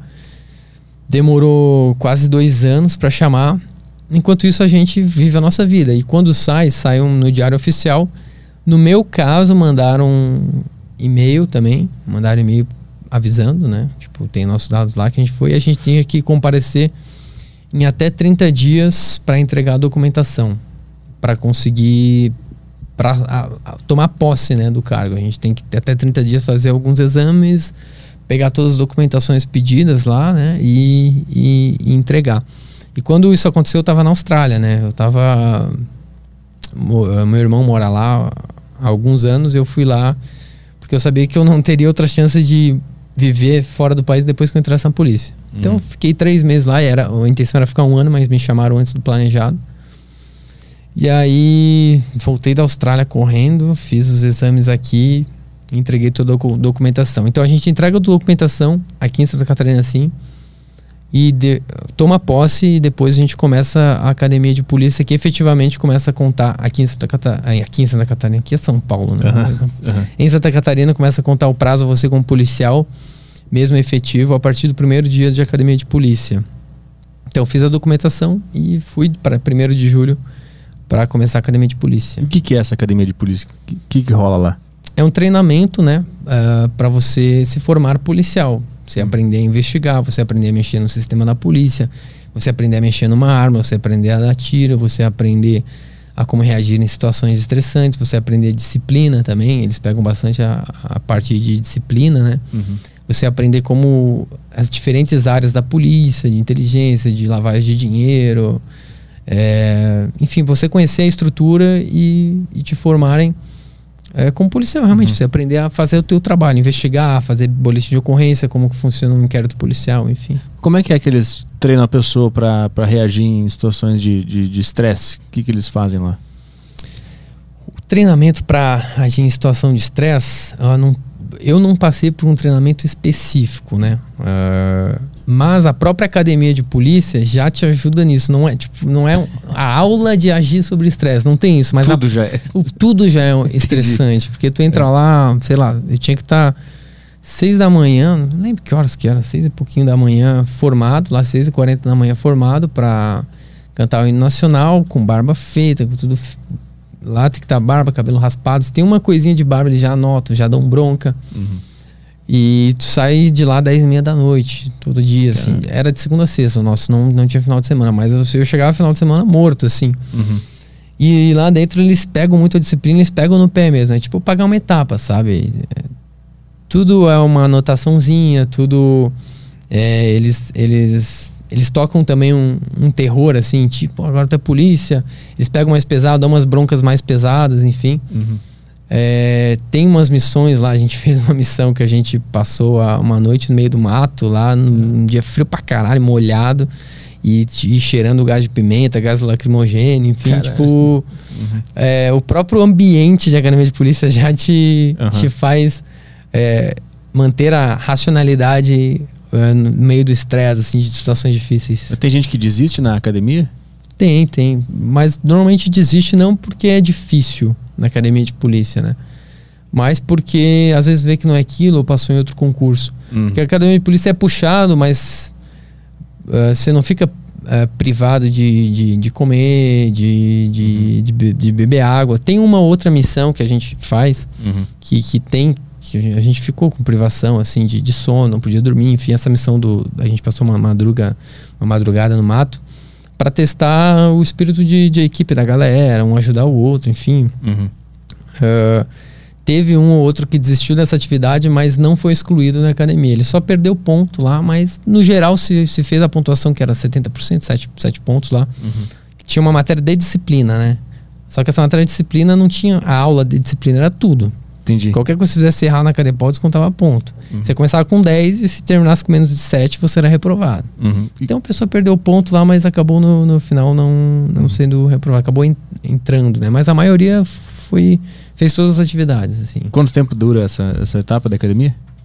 Cada estado é de um jeito. Lá com a gente durou quatro meses e meio, hoje parece que está durando sete. Uhum. Para polícia militar tem uns que dura quase um ano, assim. De, de eu, eu acho muito tempo, assim. Assim, tu, tu, falou que tu, que tu procurou o concurso meio porque um cara falou e tal, e, e, o dinheiro valia a pena. Não era a tua vocação, teu sonho.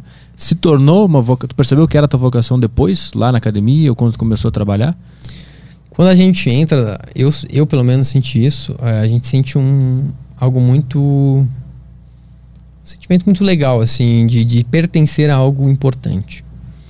Então eu lembro que já no primeiro dia de academia de polícia, que a gente cantou o hino nacional, o hino de Santa Catarina, tem que saber o hino de Santa Catarina para quem for começar a academia de polícia. Eu treinei antes de entrar, né? Que eles cobram que saiba, né? Uhum. Quase ninguém sabe o hino do estado. Acho que no Rio Grande do Sul é um dos únicos é, que. Eu sei de cor só sabe? porque, Cara, só porque cantavam muito assim ao redor. Né? Acho que é o único estado do Brasil que o povo sabe é, o hino. o cidadão assim comum sabe, né? O, o hino do estado. É, em Santa Catarina não. E, e muita gente que é de fora também foi para Santa Catarina, enfim. Lá os caras sabem o hino do Rio Grande do Sul, né? Porque tem muito gaúcho lá. Sim, né? sim, sim.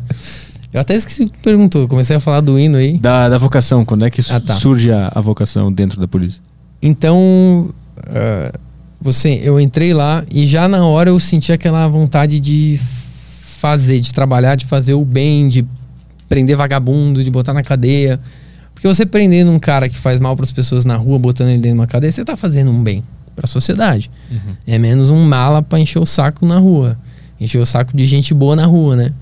Enfim, já na academia, de- no primeiro dia eu já tive esse sentimento de fazer parte de algo importante, assim, de sentir orgulho de fazer parte de uma instituição. Uhum. Polícia Civil de Santa Catarina tem profissionais competentíssimos, assim. Tem pessoas muito boas vocacionadas lá. Então já no primeiro dia. E a gente já chega é, chega chegando assim na delegacia, já louco pra, pra aprender a trabalhar. Até falam que aluno recém saído de academia de polícia sai muito pilhado, né? Aham. Quer sair chutando. Cara, saiu de academia de polícia, o aluno não pode ver uma porta que ele quer chutar. É. É loucura, cara. Qualquer pretexto pra chutar uma porta, pra, pra pular um muro, pra prender alguém, o cara quer. É por isso que o cara fez a prova toda pensando na primeira porta que eu vou chutar, né? Como é que foi teu Pô. primeiro dia depois da academia que tu foi de fato trabalhar e, e entrar em ação? Ah, então, é, vamos falar de dois, dois primeiros, primeiros dias, assim. Primeira vez que eu fui pra delegacia é que, como eu ia pra uma cidade diferente, eu fui lá primeiro ver lugar pra morar. Eu fui antes de assumir o trabalho mesmo. Então, mas a gente acabou passando na delegacia para conhecer a delegacia, nos apresentar o delegado local e falar: "Ah, a gente daqui uns dias tá aí, vamos começar a trabalhar. Só viemos conhecer a delegacia aí mesmo. Verão, né? Tava eu de verão lá e tal. Verãozão, a gente também ia dar uma, um rolê na praia, bermuda, chinelo e tal. Mas enfim, passamos lá na delegacia pra, pra dar um ok. Já senti a vibe da delegacia. E engraçado que eu- a gente passou duas vezes na frente da delegacia e não achou. A delegacia parecia uma casa, assim, tipo, a gente já, já viu, puta merda. Olha o lugar que a gente tá indo, tá ligado? Tipo, não tinha uma placa na época, Aham. tinha uma pintura bem mal feita, assim. É, infelizmente, a realidade da maioria das dele- delegacias, de grande parte das delegacias no Brasil, né, são mal cuidadas, mal feitas. É, mas enfim, era a delegacia que tinha. Aí chegamos lá, entramos, fomos falar com o pessoal. Aí falei com, com um plantonista lá na época, que era mais antigo, ele falou: Vocês fiquem ligados aqui. Aqui vocês estão fodidos. A vagabundagem aqui vem pra cima. Aqui é o Iraque, no Brasil. Eu falei, caralho. Ó, os PM tudo corrupto. O, a vagabundagem não respeita, vem pra cima. Eu falei, caralho, onde é que eu tô me metendo, né, cara? Já fiquei tenso, né? Aí o delegado chegou lá, a gente bateu na porta, ô delegado, tudo bem? A gente veio só se apresentar aí pra conhecer e tal. Vocês vieram trabalhar já? Falei, não, não, a gente veio, veio, veio ver casa, só viemos conhecer a delegacia. Ah, achei que a gente tinha vindo trabalhar, pô. Senta aí. Sentamos. Bom, vou explicar como é, com, com, como, é, com, como é que funciona as coisas aqui. Primeiro de tudo, o policial meu não vai pra delegacia de bermuda. e aí, Um apavoro. a né? gente aqui, tipo, opa, tamo de bermuda aí. Ah, não, não, beleza, a gente só veio passear. Não quero saber de, de, de, de polícia de bermuda aqui. Aqui é só de calça, pode estar o calor que for, quero vocês de calça e tênis. Enfim, aí trocamos uma ideia e saímos de lá, tipo, caralho, cara, vamos pegar uma bucha aqui, né? Iraque, vagabundagem vem pra cima, corrupção, enfim. Aí começamos a trabalhar e, e efetivamente, ao decorrer dos dias, a gente percebeu que o cara, acho que fez de propósito com a gente lá. Aham. Dá um, pra dar um pavor. Fez de, pro- fez de, de zoeira mesmo com a gente, assim, de dar umas veiras, porque a cidade era muito mais tranquila do que ele falou, assim. Até hoje eu tô procurando Iraque, assim, no- lá onde eu, onde eu tô. Mas eu acho que foi tipo um batizado, meio que pra, pra tu entrar ligadão mesmo, assim. Ou ele realmente achava, não sei, mas eu acho que ele fez mais pra, pra nos zoar. Então. E nos primeiros dias, sabe o que foi engraçado? A gente chegou lá, a gente queria prender, né? Só que pra você prender, você tem que investigar pra conseguir ter um mandado de prisão. E não tinha nada em andamento. A gente começou do zero e a cidade lá tinha um investigador até então. Com a nossa chegada começou a ter quatro. Pensa uma pessoa pra investigar tudo. Uhum. Não anda nada, né? Aí passou a ter quatro. E a gente queria achar coisa pra fazer. Aí tinha uns mandados antigos, assim, é que não cumpridos ainda no sistema, e a gente começou a pegar esses mandados antigos e ir atrás para aprender. E aí eu lembro que acho que foi a primeira prisão que a gente fez, a gente conseguiu num desses mandados antigos pegar um cara, achar o cara e prender ele, assim, polícia, polícia. A emoção que me deu depois de prender o cara, um cara era pro tráfico. Tipo, foi muito massa, assim, eu me senti muito massa. Mas ao mesmo tempo eu senti um, um negócio que foi. Esse cara ele chorou quando ele foi preso. Tipo, é, é raro acontecer isso. Hum. Mas eu acho que o cara, o primeiro cara que eu aprendi chorou quando foi preso. Porque ele falou, porra, achei que esse processo já era. Porque faz dois anos eu tô aqui. Ele tava todo cheio de sujo, assim, de pintura. Cara, eu parei de fazer tudo. Tava trabalhando com pintura. Hum. E e não, não tô mais fazendo corre. Você põe aqui, ó, tô aqui, eu tô sujo e tal. Eu falei, ah, mas faz o seguinte: paga ali o tempo que tu, tu, o que tu fez no passado, vai ter que pagar. Depois sai e continua a tua vida, né, cara? Infelizmente. Uh, mas, assim, passando depois pro delegado, ó, aprendemos tal cara e tal. Tipo, você fala uhum. se achando grandão, assim, né? Uhum. E outra coisa também de chegar peleado dos primeiros dias desses mandados antigos que a gente pegou, a gente pegou um dia, vamos amanhã em vários alvos para ver se tá. E aí vamos, vamos, porque o policial civil trabalha assim, normalmente, que nem eu tô agora. Trabalha velado. Só vai estar tá caracterizado ou com com distintivo ou com com a roupa tática para prender alguém, para fazer uma atividade que exija que você mostre que você está é, está, é policial, né, no caso. Uhum. Aí a gente pensou, ah, vamos cumprir amanhã vários mandados e vamos e vamos vamos tocar o terror aí, vamos vamos vamos prender geral, vamos vamos de roupa tática. Aí o, a gente combinou de ir, foi nós três novos de roupa tática e o antigão que já tava lá, investigador normal. Eu falei, porra, cara, por que, que tu não veio de roupa tática? Vamos atrás dos vagabundos. Eu falei, estão muito acelerado, cara, calma aí esse endereço aí que vocês vão ver, vocês vão entrar lá, vocês sabem se o cara tá lá mesmo? Não sei, a gente entra e vê, tem um mandado, vamos lá. Uhum. Enfim, a gente chegou lá, vamos. Aí ele falou: não, não, não, não, fiquem aí no carro, eu vou ver. Se precisar, eu dou um toque, vocês vêm. A gente é louco pra, pra pular muro, uhum. pra quebrar porta, enfim. Aí ele foi lá, bateu lá. Tinha um casal de idosos morando na casa que falou que que já fazia tempo que outro morador estava lá, que eles estavam há pouco tempo lá, idosos morando na casa. Uhum. Aí ele pegou e chamou nós: vem cá, vem cá, vem cá. Vem aqui, ó. Vocês queriam entrar tocar o terror aqui? Aí a gente. Tá, o cara não, não mora mais aí, né? Não, não mora. Pra vocês verem que vocês têm que desacelerar um pouco, porra. Imagina você entra aqui, vocês vão matar os velhos do coração aqui, cara. eu falei, porra. Aí aos poucos a gente foi Entendendo. Pegando, entendendo, colocando o pezinho no chão, que tem hora para tudo, você tem que analisar, uhum. uh, analisar bem, não precisa chegar chegando toda hora, mas a gente queria sair chutando o que viesse pela frente. Uhum. E aí tu tinha contado que o primeiro caso que deu boa foi aquela história daquela menina, né? Qual foi o primeiro caso que, que tu foi resolver que não deu boa? Há vários. Vários. Uh, tem muito crime que não deu boa. Uh, porque a gente, para conseguir prender alguém, tem que ter provas, elementos. Não adianta a gente saber. E a maioria das vezes a gente sabe, sabe quem matou e a gente vai atrás de provas para isso. Porque tem gente que fala mesmo, foi tal pessoa, eu vi. Uhum. Mas vai convencer a pessoa de colocar no papel isso. Ah, entendi. É a maior dificuldade, acho que é um dos maiores desafios uhum. uh, de uma investigação criminal é você convencer uma testemunha com medo a falar o que viu, uhum. falar o que sabe. Então eu já várias vezes cansei de ver gente chorando, implorando na minha frente que não quer falar hum, por medo, uhum. porque não tem como se defender. Eles falam, pô, vocês não estão aqui para me defender toda hora, vão ver que que eu fiz e vão atrás de mim. Tem a possibilidade de fazer a testemunha sigilosa, que só o delegado, o juiz vai saber quem que é, o promotor.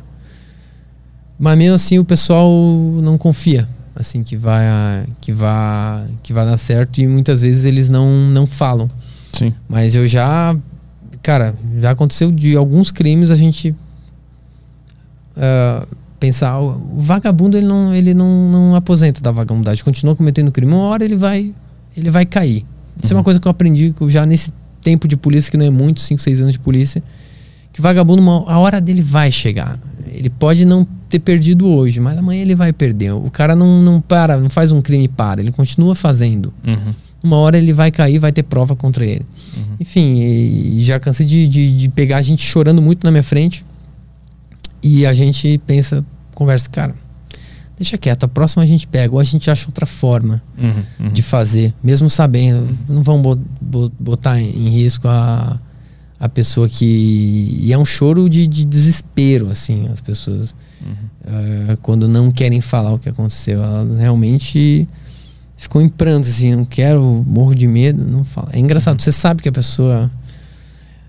Às vezes acontece muito também da gente falar com a pessoa, tu percebe que a pessoa não quer ajudar. Tu vê no olhar dela que ela não quer falar. Ah, não sei, não vi, não sei, não vi. Aí tu tem que chamar de canto, na malandragem, falar: Ó, meu celular tá aqui, ó, mostro, não tem nada gravando, só tá eu e tu aqui.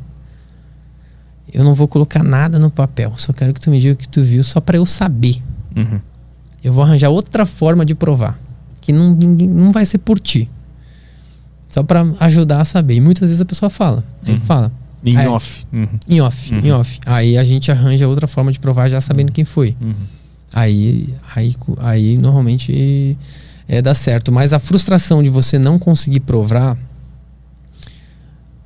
é, é grande. Quando você sabe quem foi, quando acontece isso, que a pessoa fala, você sabe quem foi e você não consegue provar, é, é- é frustrante. Uhum. É frustrante. E como é que tu lida com o, o, o medo por, pelo policial no Brasil ser um alvo? Isso existe? Tu, tu- o teu dia a dia é tranquilo? Tu consegue viver uma vida normal sendo Tá. policial? Uhum. Antes de entrar, a gente tem essa visão de que a gente vai sair, sair na rua ser caçado. Uhum. Tirando algumas particularidades, assim como Rio de Janeiro, talvez eu não posso falar pelo Rio, porque o Rio é outra realidade, né? O Rio de Janeiro é. é, Eu moro em Santa Catarina, que é um dos estados mais seguros do Brasil, se não o mais seguro do Brasil. Mas mesmo assim lá a gente tinha essa impressão, a policial vai ter que sair se escondendo. Mas na prática não, eu não, não, não me senti assim de, de ter que zelar pela minha, minha segurança, ter que andar, tipo, achando que vão me matar toda hora. Claro, todo policial é treinado e orientado a na rua é não dar mole na rua. Não vou ficar parado olhando pro celular, mexendo no meio da rua, num ponto de ônibus, numa cadeira, num barzinho de, de, de, de calçada, ali, distraído, enfim. Mas na prática, assim, pelo menos eh, eu posso falar pela nossa realidade de Santa Catarina, eu acho que a maioria dos estados, das cidades é assim. O policial não é caçado. O Rio de Janeiro é, é foda. São Paulo aqui é um, é um pouquinho mais, mais pesado também, mas no geral, a maioria da vagabundagem, eles não querem confusão pessoal com o policial. Porque matou polícia não é não é a família do policial. A família do polícia é a polícia do estado inteiro. Sim. Uhum. Comprar uma briga grande, né? Então vai ter, por exemplo, aqui em São Paulo, matou um polícia em São Paulo, vai ter mais 10 mil policial atrás do cara. Vai, Uhum. vai ter o, o polícia da cidade, da, da região metropolitana, enfim, vai atrás do cara. Uhum. Então, o vagabundo, e lá em Santa Catarina assim também, não vai pegar e de graça querer matar um policial porque ele quer matar, porque ele sabe que não vale a pena. O custo-benefício não é bom. Uhum. O que, que pode acontecer às vezes? Um policial envolvido, é, que é minoria, tá? Grande minoria. Policial envolvido com alguma coisa com a, com a vagabundagem. é, ou um policial que ultrapassou os limites da lei. Uhum. Ultrapassou, ultrapassou os limites da lei contra aquele vagabundo. Aí ele é, arranja uma treta pessoal. Aí, aí sim o cara vai querer. Pô, esse cara foi injusto comigo. Sei lá, ele enxertou droga que eu não tinha droga. Eu tinha só um baseado e o cara botou meio quilo aqui. Ou Entendi. Uhum. o cara veio na minha casa, cumpriu o mandado, botou no bolso o dinheiro que eu tinha na gaveta. Não apresentou, por- botou no bolso. Uhum. Uhum. Ou me deu uns tapas, me deu umas porradas e eu algemado já. Brincou com minha mulher, maltratou minha mãe, sei lá. ah, ultrapassou o limite da lei, Uhum. né? Aí o cara pode ficar com, com raiva de algo pessoal. Aí sim pode acontecer do cara atrás. Mas eu sempre digo assim, pela minha experiência, tá? Sempre tem gente que fala, ah, no Rio é diferente. Eu, eu- eu concordo que no Rio é, é outra realidade, em alguns lugares específicos é outra realidade. Mas na maior parte das vezes o policial que trabalha nos limites da lei, cara, muito, muito difícil dele ter problema de querer ser caçado pela vagabundagem. Hum, muito difícil. Não vale a pena pra vagabundagem fazer isso. E a, e a folga? Quando tu tá de folga, tu ainda é um policial, né? Tu ainda Sim. tá em, em serviço, teoricamente, né? Tu já teve que trabalhar em folga, intervir alguma coisa, viu alguma coisa acontecendo? Já, já aconteceu. Eu sempre ando armado, né? É, até orientação na academia de polícia. Não é obrigado a na folga andar armado, tá? Gente não tem essa obrigação, não tem nada que nos obrigue a isso. É uma escolha de cada policial. A grande maioria prefere andar armado na folga porque acontece alguma coisa, tem como, como agir de alguma forma. Aconteceu uma vez eu ter que agir na folga. Eu tava voltando de madrugada pra casa. Tava até voltando de viagem, assim. Tinha ido visitar meu filho. Eu tenho um filho que mora em outra cidade. Aí voltando pra casa, já de madrugada, duas, duas horas da manhã, acho. E ainda cinco e meia, eu tinha que, horas eu tinha que acordar, que tinham mandado. Eu dormi duas, três horas, sei lá. Tá louco pra dormir, inverno frio do cacete. Lá em Santa Catarina, e eu chegando, em, é, chegando perto de casa, assim, uma rua perto de casa. Passando uma clínica de odontologia, escuto um alarme assim tocando. Eu falei, que porra é essa? Um alarme tocando? Deu uma reduzida, só que tava fechado. Só que daí eu fui passando devagarinho. E o alarme tocando, só pra. Aí do nada eu vejo a porta abrindo e saindo dois caras encapuzados carregando um cofre. Tudo com muita dificuldade. Os caras, tipo. eu Falei, caralho, velho. Eu parei o carro, eu falei, filha da puta. É agora, eu vou, vou pra cima sozinho, né? E na época eu tinha. é, eu tinha o costume de deixar a arma debaixo da perna. Peguei minha arma, né? Hoje eu, eu sigo outra, outra recomendação. Eu fico até no carro com a arma aqui na cintura, né? Mas na época embaixo da perna. Daí peguei minha arma, abri a porta do carro e já apontei pra eles. Falei, polícia, polícia, polícia, parado. Os dois olharam pra mim. Eu pensei que iam se entregar, mas os dois viraram, correram tanto. Eu nunca vi alguém pessoalmente correr tanto quanto aqueles dois caras, tá ligado? É, eu achei que eles se entregaram ou iam reagir de alguma forma. Não, os dois largaram o cofre e saíram num pau fudido atrás. Eu comecei atrás, aí no meio da corrida atrás, eu correndo com a arma na mão. Eu pensei, meu carro tá aberto no meio da rua, meu celular em cima do banco. em cima do banco, meu celular. E eu preciso chamar reforços. Vai que eu me meio até eu voltar a chamar reforço. Como é que eu vou segurar dois caras sem algema ainda? Pensei, putz, eu não. Aí, eu- aí meio que no meio da corrida me deu uma assim. Eu vou pegar os dois caras. Eu tô sem algema aqui. Tô sem celular pra chamar reforço. Aí eu vou fazer o seguinte: vou voltar pro carro. Já chamar reforço, né? Chamei o- um amigo meu que morava comigo na época também. E, e aí a gente mesmo foi foi atrás do- dos caras, fica- ficamos fazendo ronda. Resumindo, ah, não achamos os caras, mas evitamos um furto do, do cofre do, da, Uhum. da, da odonto- era uma, uma clínica de odontologia lá. Evitamos o furto do cofre e na frente, ah, do outro lado da rua, eles estavam com um carro que ia ser usado para fuga. Esse carro era furtado, então evitei o furto Sim. e recuperei um carro furtado, que era um Uno ainda. Uhum. Era um Uno e era de um cara que não tinha seguro, nada. E ele ficou muito agradecido, assim, de ter recuperado o carro. Aquilo, pô, fiquei muito feliz aquele dia. Por mais que eu não tenha pegado o, o vagabundo, mas a gente consegui recuperar um carro e devolver Uhum. pro cara trabalhador. Ele falou, pô, usando meu carro pra fazer extra. Ele faz extra de segurança, em bar, essas coisas. Sim. E, porra, os vagabundos tinham furtado meu carro e recuperou, obrigado demais. Enfim, essa sensação, assim, foi até melhor do que se eu tivesse prendido os caras, né? Ver um cara que, que é ah, um carro barato, mas pra- era tudo que o cara tinha, meu. Sim. É, o que é, é um, é um carro. Muitas vezes essas coisas são o patrimônio da pessoa, assim, que ajuda ele em tudo. Uhum. E até depois, assim, pensando bem, falando, porra, tu tava sozinho, tinha. E outra, tá? Tinha um terceiro cara. Depois nas filmagens, nas filmagens fui ver. é, eu tava tão visão de túnel nos caras com cofre que eu nem vi que tinha um outro cara do outro lado da rua Hum. que tava esperando no carro. Mas ele viu que era a polícia correndo atrás, ele nem saiu com o carro, ele saiu a pé, deu pra ver nas- filmagens.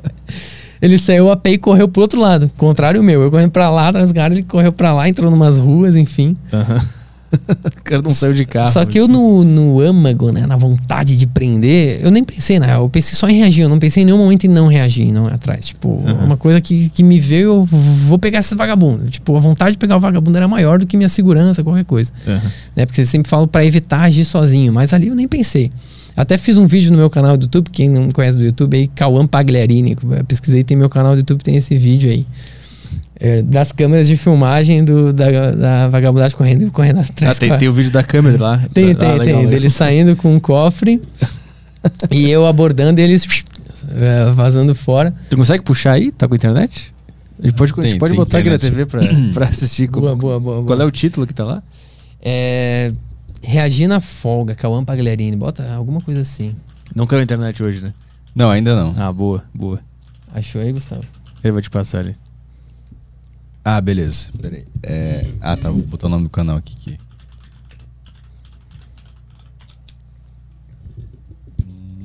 Não é esse aqui, né? Ah, esse aqui de baixo. Aí.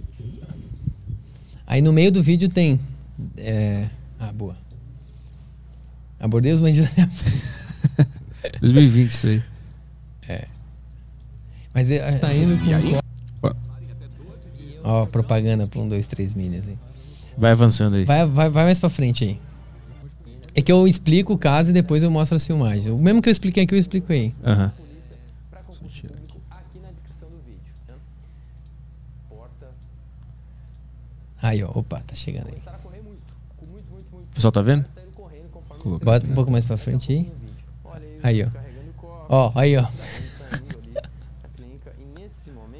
Tá na tela pro pessoal também? Só um pouquinho aqui que deu um BOzinho aqui. Então pausa então aí. Tá passando na. Pra Ué? todo mundo ver, não? Deu um bug estranho aqui. Tentar resolver essa porra aqui. Que estranho. Tá, tá na tela. Então volta aí pro pessoal ver aqui, no pessoal não Vamos lá. Vamos lá. Esse cara foi pra Olimpíada direto, né? Descobriram nova, nova vocação. eu botei o Usain Bolt na, na edição. Eles percebem que eu cheguei, que eu parei o carro. Eles ficam olhando, ó. Eles ficam olhando, percebem que eu tô ali, que eu parei o carro. Aí, quando eu saio do carro e dou a voz de prisão, eles saem correndo. O cara todo encapuzado e outro de boné. Aí depois mostra eu correndo ali também. E eu vou atrás. Atrasado. Não consegui alcançar eles, voltei.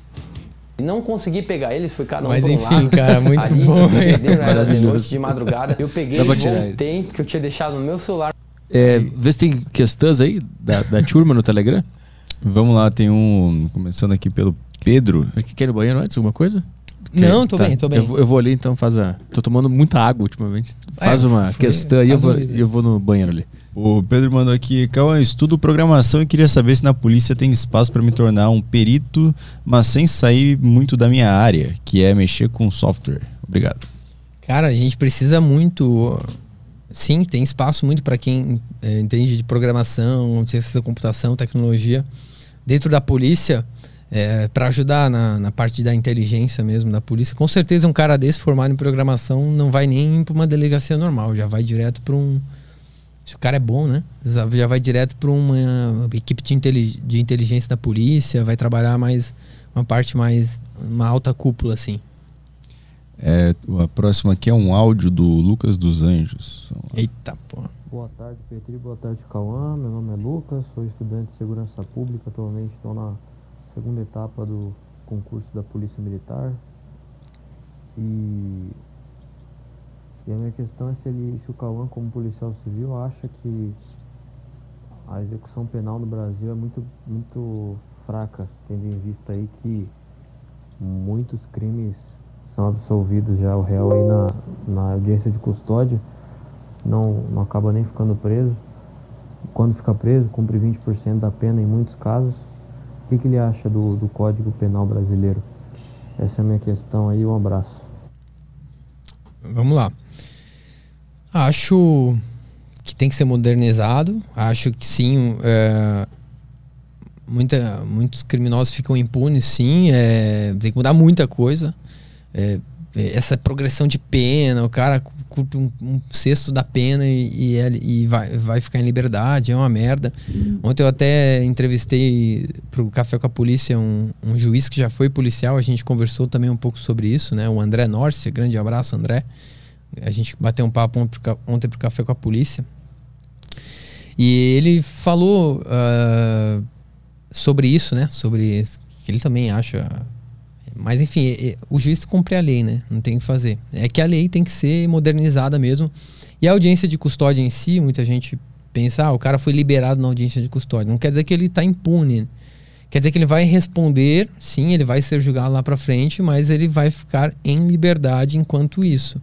Ele só vai cumprir a pena dele depois do julgamento, tá? Tem algumas hipóteses que o, que o direito penal prevê da pessoa cumprir a pena eh, em liberdade, né? Então, ah, o cara foi preso em flagrante, tá no outro dia tá na rua, tá na rua, mas tem um processo rolando, ele vai responder, vai e pode ser condenado lá na frente e aí sai um mandado de prisão contra ele.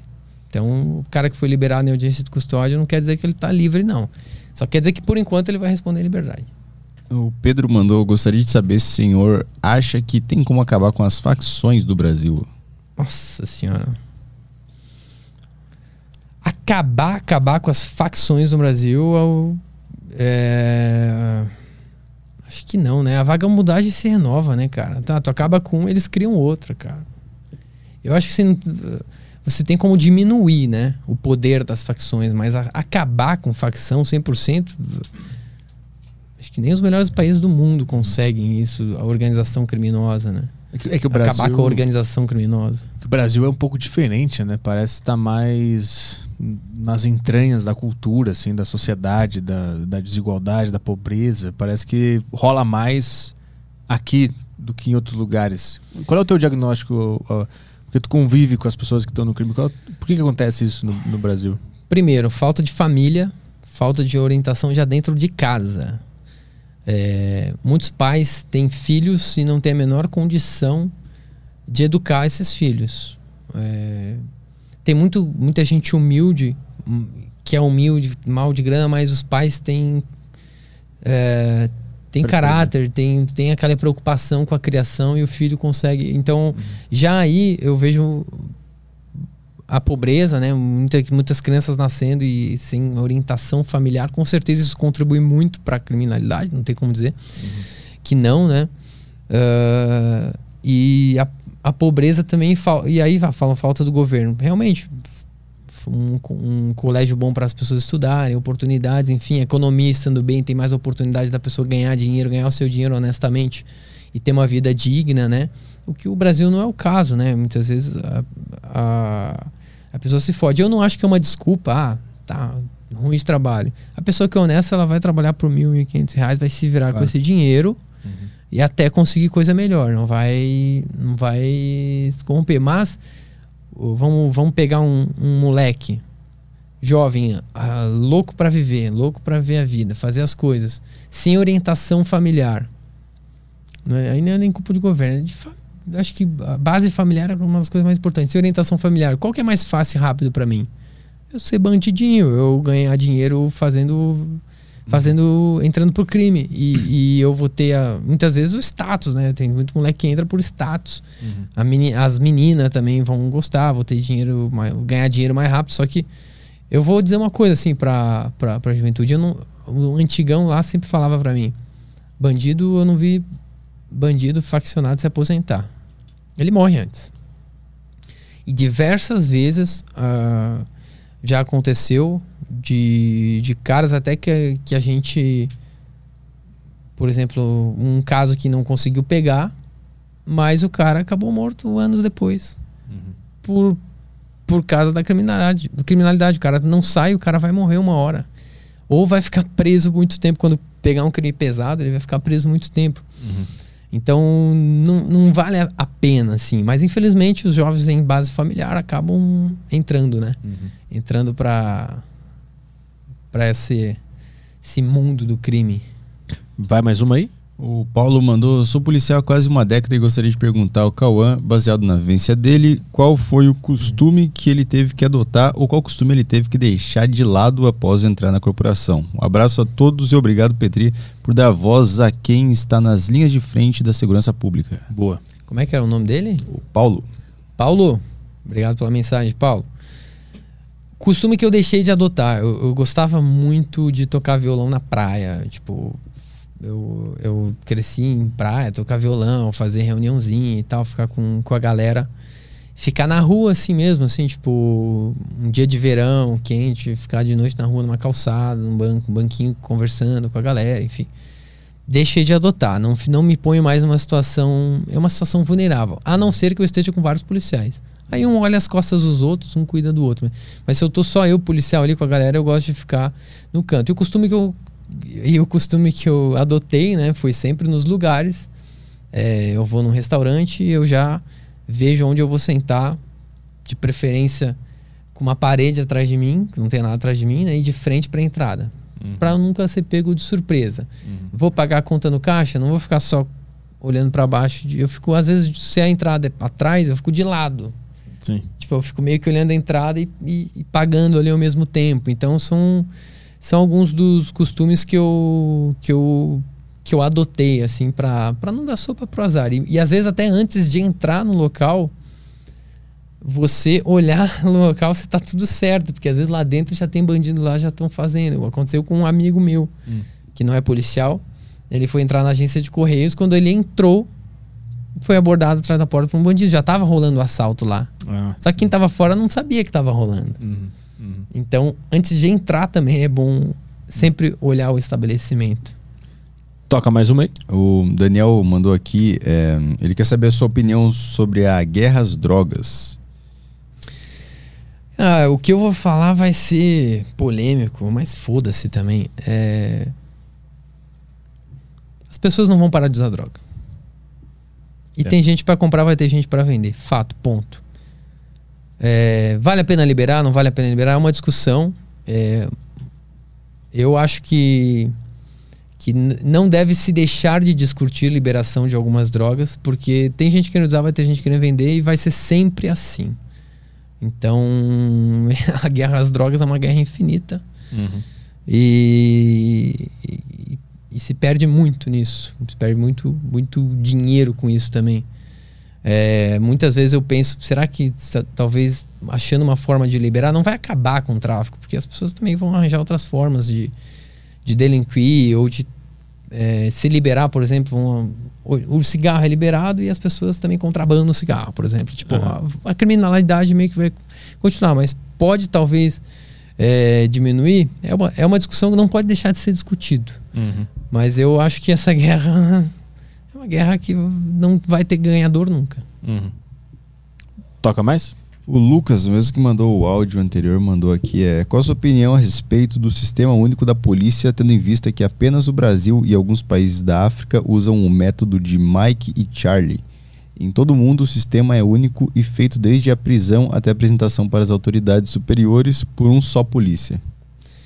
Eu não sou especialista em segurança pública, né, para comentar sobre isso, mas eu na prática, vendo o que acontece no dia a dia, eu já, já até comentamos aqui que eu acho que deveria ser polícia única uhum. e aí conforme o perfil de cada policial que entra, você colocar ele para trabalhar mais num ostensivo, preventivo, ou botar para investigação, ou para uma inteligência, enfim. É, porque realmente eu acho é desnecessário. Olha o que acontece, por exemplo, um cara é preso.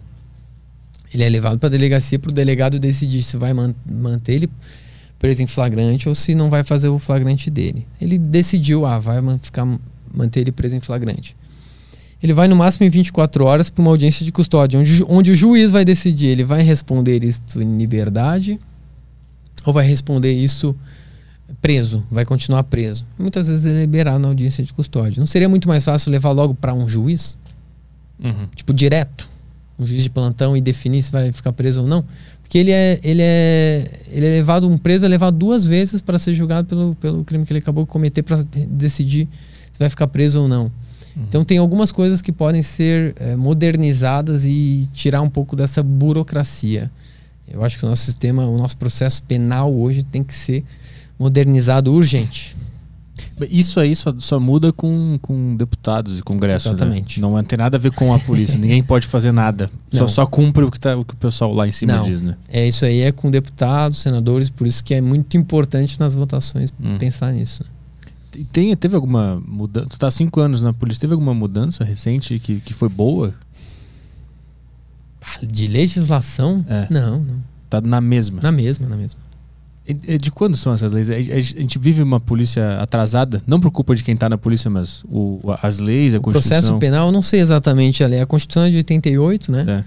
É, Às vezes tem uma atualização ou outra, mas nada que mude o sistema de como é feita a segurança pública no Brasil. Uhum.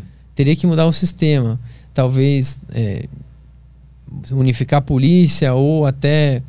ah, hoje tem os guardas municipais. Quem sabe tratar também os municípios para liberar eles para ter suas próprias polícias, ter as polícias municipais, melhorar o processo penal, como eu te falei ali, passa pelo delegado, depois vai para o juiz. Ou, cara, vai direto para o juiz.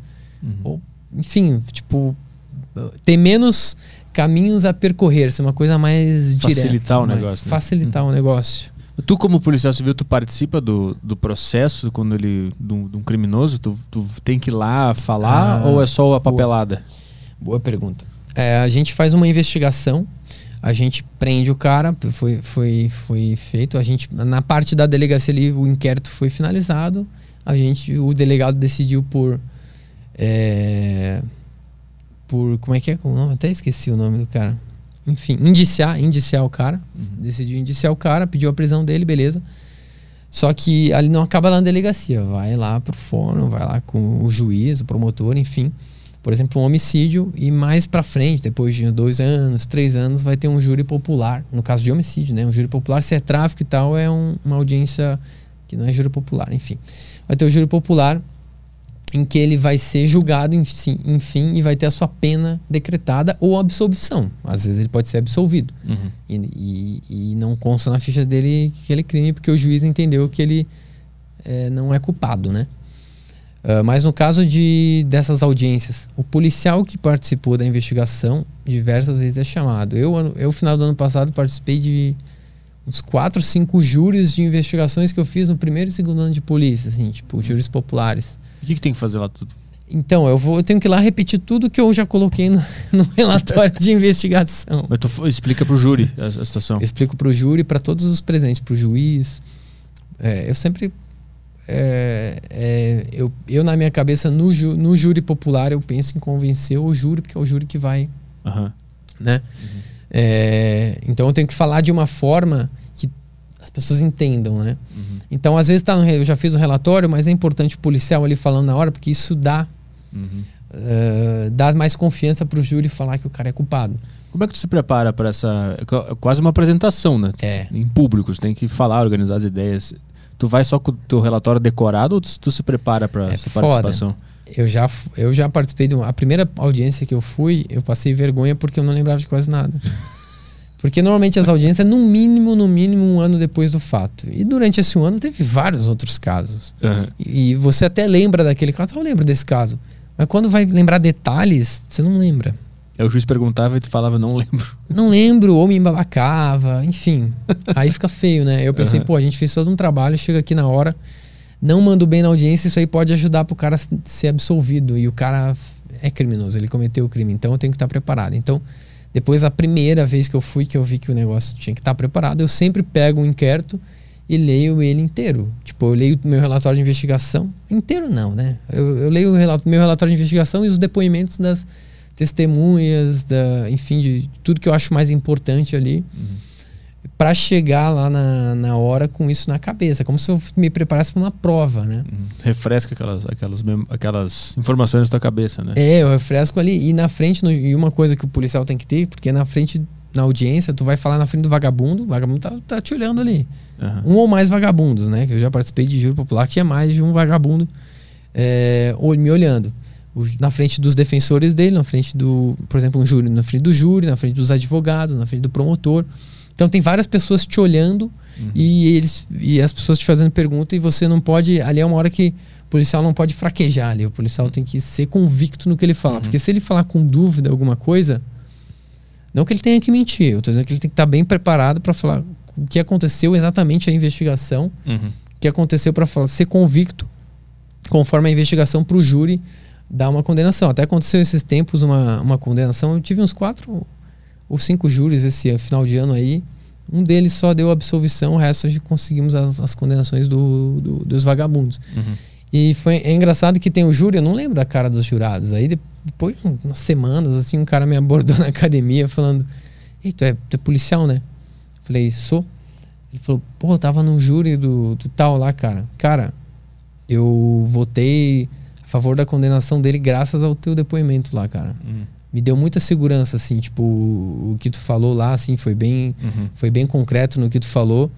E graças a isso eu, não- eu não tive dúvida em colocar como ele foi culpado. Tipo, aí eu vi, caraca, mano, a importância.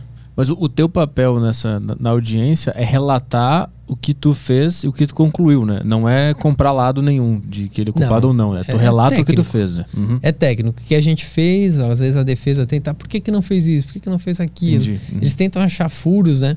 Então tem que estar muito bem preparado para ter todas as, as justificativas ali e falar exatamente o que aconteceu conforme a investigação criminal. Você não vai inventar nada, não vai inventar lado, a gente é imparcial ali Uhum, uhum. eh, na hora, né? Saquei.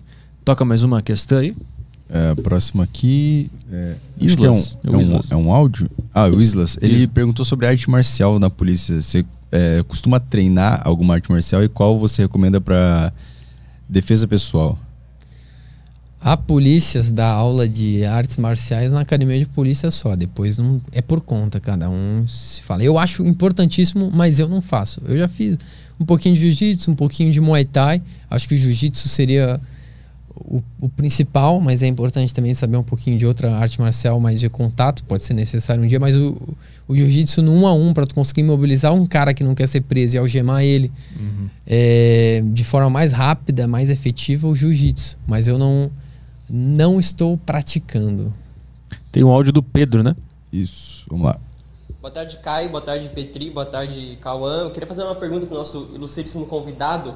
Onde é que foi que o Brasil se perdeu, a gente errou, que agora os jovens, o pessoal aí de, a molecada de dos 15 até os 20 anos, tem gente da minha idade, que acha super descolado pagar de bandido, querer pa, dar aquela pose que ele é mal, que ele, se ele quiser ele pode te matar e etc. E, Alguém fez isso com ele, ele tá fica bravo. com medo, porque a gente não sabe, vai que o cara realmente, o cara parece um bandido, mas vai que ele é mesmo. E, tipo, o pessoal acha legal isso, é da hora. Onde foi que, assim, na sua visão, que você tá aí na linha de frente aí, eu sei que a sua parte é um pouco mais investigativa, mas você vê um pouco do que acontece, que a gente errou ao ponto que isso é legal. Sim, eu estou muito revoltado. Ameaçaram ele na faculdade, o cara tá puto. A gente errou, não errei porra nenhuma, nem vem botar essa no meu. Quando expulsaram do Pedro II, aí É. desandou tudo. Mas obrigado pela mensagem aí. Como é que Quando expulsaram do Pedro II, desandou tudo. é, é verdade. Então, é, não tem como dizer onde a gente errou ou não errou. Não, não tem como falar, mas vai muito da base familiar. Eu acho que uma, um cara com uma base familiar forte, o pai e a mãe não vai aceitar pagar de bandido. É, essa- isso é fato. Então, eu acho que é, é isso, é a individualidade de, de, de cada um. E o jovem, cara, todo mundo já foi jovem, mano. Quando tu é jovem, tu tem merda na cabeça. É uma porta aberta pra qualquer tipo de merda. Exatamente. Se tu não, não tiver uma orientação, alguma coisa assim, é muito provável tu fazer umas cagadas, tu querer se pagar. Eu já É. andei de, de, de bermuda de surf, boné, eu já andei assim na minha adolescência, porque na minha época o legal era andar assim. Não, não era bandido, mas eu andava Era a moda da era época, né? moda e a molecada quer se sentir inserida, quer se sentir aceita. Então, por isso que eu digo, quem não tem uma base familiar, cara, vai querer se pagar. Não quer dizer que o cara vai virar criminoso, mas ele vai pra se, como é que é, se impor, é, Tem aprovação social também. ter né? aprovação social, se portar dessa maneira. Com a maturidade, muita gente com a maturidade acaba deixando isso de lado. Acontece muito. Ah, o cara com 15 anos é um, o cara com 30 é outro. O problema é que se aos 15 tu entrou no crime, Ah, é, fudeu. aí aos 30, quando tu perceber, é tarde demais, né? Aí, fodeu. Vai lá da Tami agora, né? É, também mandou. Se você já presenciou um crime muito ridículo, motivo ou modus operandi, ou alguma arma de crime inusitada. Ah, os, os bandidos burros que fazem cagada. Mãe, motivo muito ridículo. É. Ah, cara, já, já, já, já. Já mataram por 200 reais. É, um- decapitaram o cara. Foi até um do que esteve júri ultimamente. Decapitaram um cara e assim, a motivação que a gente encontrou ali é que ele tava devendo, devendo 200 reais pro, pros caras da facção. Ah, Aí os caras lá eram loucos, né? Mataram e, e cortaram o cara com uma enxada. Tipo, pra, pra conseguir esconder o corpo. Motivação, já, já peguei cara que não era do crime que matou porque foi corno. É, Putz. já aconteceu. Ah, tá. Briga de bar, assim, tipo, discussão de bar, de futebol, coisa boba. Assim, o cara também não era do crime, mas acabou se pegando a porrada. Um pegou uma faca, matou o outro. Como é que esse cara que cometeu um negócio desse no calor do momento, ele reage depois que, que, que cai a ficha, que ele fez uma puta cagada? Ah, ele fica. Ele fica. Ele fica com medo. Na verdade, ele fica muito com medo. Ele não fica mal porque, na, na visão dele, ele se defendeu. Que foi uma briga. Uhum. Era eu ou ele. Uhum. né, pelo- nesse caso, do caso que eu, que eu lembro que eu peguei. É, mas ele fica mal porque ele fica com medo de, de ficar preso, né? Ele fica com muito medo de, de ficar em cana. Uhum. Só que esse cara ele tá na rua. Tipo, esse específico que teve a, a facada aí, porque foi um caso isolado, ele vai responder ainda pelo homicídio, mas pode ser que ele seja absolvido por ter usado de legítima defesa, assim, sabe? Foi por causa de futebol esse aí?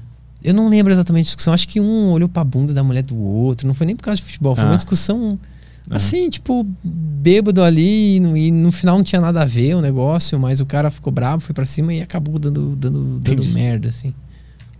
Ah, tem, ah, e, de, e de modus operandi também, de, de, de criminoso burro que faz um monte de cagada e tu, e tu pensa, caralho, como é que esse cara fez assim? Ah, então, Esse cara- eh, te- te- tem, tem uns criminosos que parece que gostam de estar no Big Brother Brasil. Não sei. Teve. Teve um- um- uma, uma tentativa de homicídio lá na, na cidade, na frente do porto. O porto é lotado de câmera, assim. Aí tem um puteiro lá na frente do porto que. É, sei lá, pros caras que trabalham lá, né, e se divertir de noite. Aham. Aí chegou dois vagabundos lá, na frente das câmeras, entraram, mataram, foram embora e tipo. ah, eu, eu pensei, tá, eles querem ser presos, meu. Não é possível que eles não saibam que é cheio de câmera aqui à frente de um porto, mano. Tá cheio de câmera nessa porra. E ainda tem cara de pau de dizer que ah, não sou eu. Porra, pelo amor de Deus, né? Aí, aí cheio de tatuagem específica, assim. A gente pega uma foto dele, pega a imagem, uma tatuagem igual aqui, isso aqui. Os caras são burros. Até falei isso numa. Até falei isso no, no júri. Eu até brinquei assim, cara, esse crime não tem muito o que falar, porque tá ali a imagem, assim, tá fácil. Os caras acham que estão no Big Brother Brasil e depois querem se defender. Não tem muito o que falar, se- eh, seu juiz, porque os caras fizeram na frente, eh, não tem muito o que defender eles. É. Foram eles porque tem, tem imagem que foram eles. Lá já rolou aqueles casos do cara cometer um crime e aí ele, ele faz uma story ou faz um vídeo e isso serve como prova? Já aconteceu isso? Já tem vagabundo que faz isso, de, de, de fazer um vídeo, ó, tá morto aqui e tal. Já aconteceu de um áudio. Ah. A gente captar um áudio numa perícia ah, da pessoa falando, ó, nós vamos matar agora aqui, ó. Aí dá os, os disparos, pá, pá, pá. Tá aí, ó, tá aí, família, tá feito, tá feito o negócio, tá feito. Cara, É. que loucura. É, o do Matheus aí agora, né? Ele, o Matheus mandou aqui. é, vocês também cuidam de erros policiais como corrupção, exageros de autoridades ou assassinatos? Aqui em Niterói, essa semana teve um caso de um PM que atirou de um PM que atirou em um vendedor de bala à toa. É uma merda isso, porque. ah, a grande maioria dos policiais, 99,9% dos policiais são bons. Mas os ruins incomodam, né? E tem. Uhum.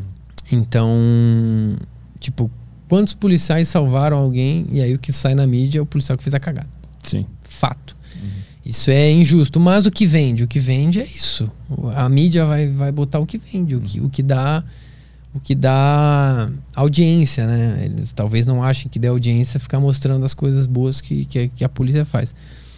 Enfim, mas é, o meu trabalho não, não é esse. É, e tem um trabalho, tem a corregedoria né, da própria polícia, tem o GAECO também, é, que é uma força-tarefa do Ministério Público com várias forças policiais que costumam investigar é, agentes de segurança que se corrompem, é, ou que se corrompem, ou estão dentro de, de, de facções. Então, é atribuição da corregedoria também, o GAECO faz muito isso, muitas vezes também presídio, agentes penitenciários é, que se corrompem, ajudam a colocar celular para dentro, enfim. é, já até participei um- uma vez de um, de, um, de um nesse sentido, dando apoio, né? Só fiquei sabendo depois, né? No caso, que antes a gente não sabe nada. Mas não é, a- não é a nossa atribuição. Para isso tem a corregedoria, tem o GAECO, enfim. O Aloysio mandou uma aí. É, ele quer saber a sua opinião ah, como policial, sua visão sobre porte de armas. Do cidadão, né? Sou a favor. É, sou a favor do porte de arma cidadão, desde que cumprido os requisitos, não tenha antecedentes criminais, seja um cara é, que não tenha passado, cometido nenhum crime na vida, né? Passe pelo exame psicológico, como o policial também passa. A gente passa por exame psicológico para entrar na polícia. Passa pelo mesmo exame psicológico que o policial passa, beleza. É, não tem antecedentes criminais, faz o, o teste de tiro lá, tá apto a manusear uma arma. Eu, por mim, quanto mais pessoa bem intencionada com arma, melhor. E porque quem quer ter arma e andar errado, vai ter arma. Porque não tá nem aí, ele vai, ele vai andar errado. O cara que quer ter uma arma e andar certo, fica difícil para ele ter uma arma hoje. Melhorou um pouco, né? Melhorou um pouco para pelo menos ter a posse da arma de fogo, mas eu sou a favor do porte da arma de fogo e também sou a favor de que se a pessoa cometeu um crime usando esse, esse benefício que ele teve do porte, tem até um adicional da pena dele aí por usar essa arma para fazer uma, uma cagada, assim como forma também de punir o- os caras que usam desse benefício de poder ter porte de arma usarem ela de errado. Mas eu acho que seria muito bom. Eu sou a favor da, do armamento da população. O áudio do Costa Lara, podcast do Costa Lara, né? Toca a ficha. É sempre, ele não consegue mandar menos que 40 segundos. Vamos lá. Mas ele melhorou já. Antigamente era 3 minutos, agora É. tá 42 segundos. Salve Petrola, salve Caião, convidado Cauã. Cauã, queria saber de você o seguinte, que assim, na nossa realidade aqui, na minha, no- do Caio Delaco, na do Monark, a maconha já está legalizada, né? Se for discreto o suficiente, não pega nada. E diante disso, tem surgido essa iniciativa aí, né? Dos maconheiros católicos amigos da polícia. E o próprio Caio aí tá aí na sua frente, pode te explicar melhor, depois tu pergunta pra ele como é que é. Eu queria saber o que, que você acha disso aí. Você acha que os maconheiros podem apoiar a polícia? Ou você tem que continuar a polícia e os maconheiros brigando? É isso aí, abraço. O cara tá no meio da academia falando isso. Com a zanilha caindo. Ele caiu. Caralho, hein? O... Vamos lá. O maconheiro, ele é um cara que ele gosta de ficar, ficar chapado. Tipo, não necessariamente ele é bandido por fumar maconha. Isso eu tenho fato. Eu cresci em Florianópolis, na praia do Santinho. Surf. Cara, eu cresci. A real, eu cresci no meio da maconha, velho. Eu sempre odiei maconha. Eu não gosto do cheiro, eu não gosto. Eu não gosto. Eu não gosto mesmo. Eu, tipo, já experimentei quando era adolescente, achei uma bosta. Eh, Eu não gosto, assim, não, não, não me atrai lembranças boas, eu não gosto. Mas eu cresci no meio disso, tipo, tá na praia, tem gente fumando. Já na época de adolescente, é uma roda que quase todo mundo fumando, menos eu, porque eu não gosto. Então, tipo, eu sei que, que o maconheiro não é bandido. não- eu sei disso. E que apoia a polícia? Apoia, cara, beleza. Só que assim, vai fumar maconha? Não vai fumar no meio da rua, né, meu? Fuma maconha na tua casa, faz de boa, porque hoje é ilegal, cara. Tipo, tu vai ser pego, vai dar problema pra ti. Você vai responder um TC, dependendo da quantidade, pode até encaixar um tráfico aí pra ti. Tem gente que achava comprar maconha e dividir com os amigos. Isso aí é pra uso, não. Se você der, mesmo se der pro teu amigo de graça, isso é tráfico. Entendeu? Então quem faz isso aí, ó, fica ligado, tá? Isso aí dá prisão. Já, já, já pegamos gente assim lá, que achou que não dava nada comprar dois quilos e dividir um pouco pra cada amigo, um quilo dividir um pouco pra cada amigo e, e meio que na- nessa, nessa, nesse rachão meio que paga o uso dele. Ali é tráfico igual, cara. Aham. É, então, quer usar a tua, tua droga, cara, seja discreto porque ainda é ilegal no Brasil. Mas eu não tenho nada contra, assim, tipo, ah, quer fazer a cabeça, faz só não enche o saco dos outros. E o cara que planta pra consumo próprio, como é que tá a lei Não nesse, pode. nesse quesito? Não pode também. Não pode também. Mesmo se o cara tiver só uma, uma coisinha pequenininha, só pra ele fumar uma vez por semana. Cara, pode encaixar como posse, né? Mas vai responder um TC. O que que é isso? Termo circunstanciado.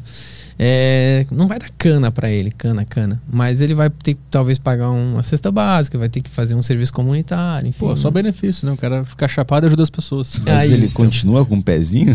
Ele pode Não, continuar. não, não. Vai ser apreendido.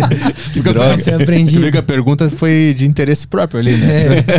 É, é, mas, mas não dá pra gente ser hipócrita e ficar falando, ah, maconheiro tem que se fuder. Cara, é, cada um sabe de si, meu. Só não. Só não se quer usar o teu, a tua maconha, usa, não enche o saco. Infelizmente, é, sei lá, eu, eu cresci no meio disso, num, num lugar que tinha muito isso. Eu conheci muita gente que era trabalhadora, gente até que trabalhava em empresa boa e queria fumar o seu de noite. Fuma, só não, não fuma na minha frente, meu. Eu não Senão eu vou gosto. ser obrigado a te prender. É, eu não, não gosto, velho.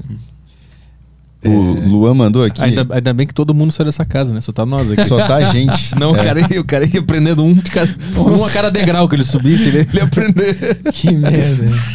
Galera digitando no teclado com baseado entre os dedos. Puta que pariu. Incrível. É, minha questão é: o que você acha da capacitação da poli- da- das polícias referente à defesa pessoal e abordagem? Acha que ainda estamos atrás de outros países? Não, cara, eu não acho. Eu eu acho que poderia ter estímulo para os policiais treinarem defesa pessoal. Os policiais que treinam hoje tiram do bolso para treinar, né? É, E a- sobre técnica de abordagem, assim, militar principalmente, eles treinam muito isso. É, às vezes dá merda, né? Mas, mas em si, muitas vezes, se a pessoa segue o protocolo, os protocolos estão aí. Se a pessoa seguir o protocolo que foi treinado, é, vai dar tudo certo. Claro que.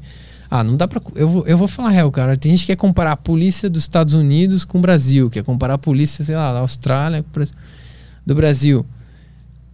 O, o país em si não tem comparação, a economia não tem comparação. Você vai andar numa rua. ah, eu fui pra Austrália, né? Eu posso falar da Austrália. Você vai andar numa rua na Austrália, as calçadas padronizadas, tudo bonitinho, tudo limpo.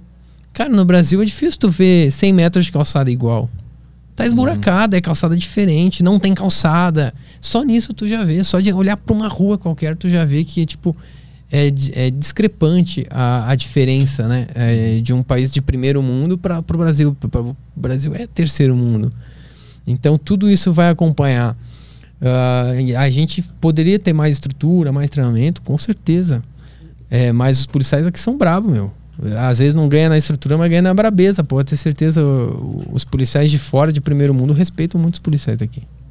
A última do Lucas. É, ele mandou, viu, ah, viu, o, viu o caso da delegada de São Paulo que deu voz de prisão para um polícia militar é, que supostamente teria entrado na casa do meliante sem o consentimento do mesmo, o que não era verídico. Se viu, tem algum comentário? Não vi o caso, mas eh, eu acho que eh, coisa de poli, querer prender polícia tem que ser tipo, ah, vou querer te prender, seu polícia. Cara, tem que ser algo muito sério que o cara fez e que tenha muito bem provado ali, meu. Eh, tem tanta gente querendo fuder a polícia, aí a própria policial vai querer fuder sem ter certeza absoluta. Tem esse Tá vídeo. ligado? Eu não sei se é delegacia. Só que o delegado de plantão obrigou os PMs a levarem o motorista, que inclusive estava machucado ao hospital. Os policiais Delegado, é delegada, né, que ele falou. É, delegado da voz de prisão, não é esse aí. É, tem alguma questão na plataforma? Não, temos nada não. Deixa eu só ver se as do YouTube, tem alguma do YouTube, porque tem muita coisa que foi respondida.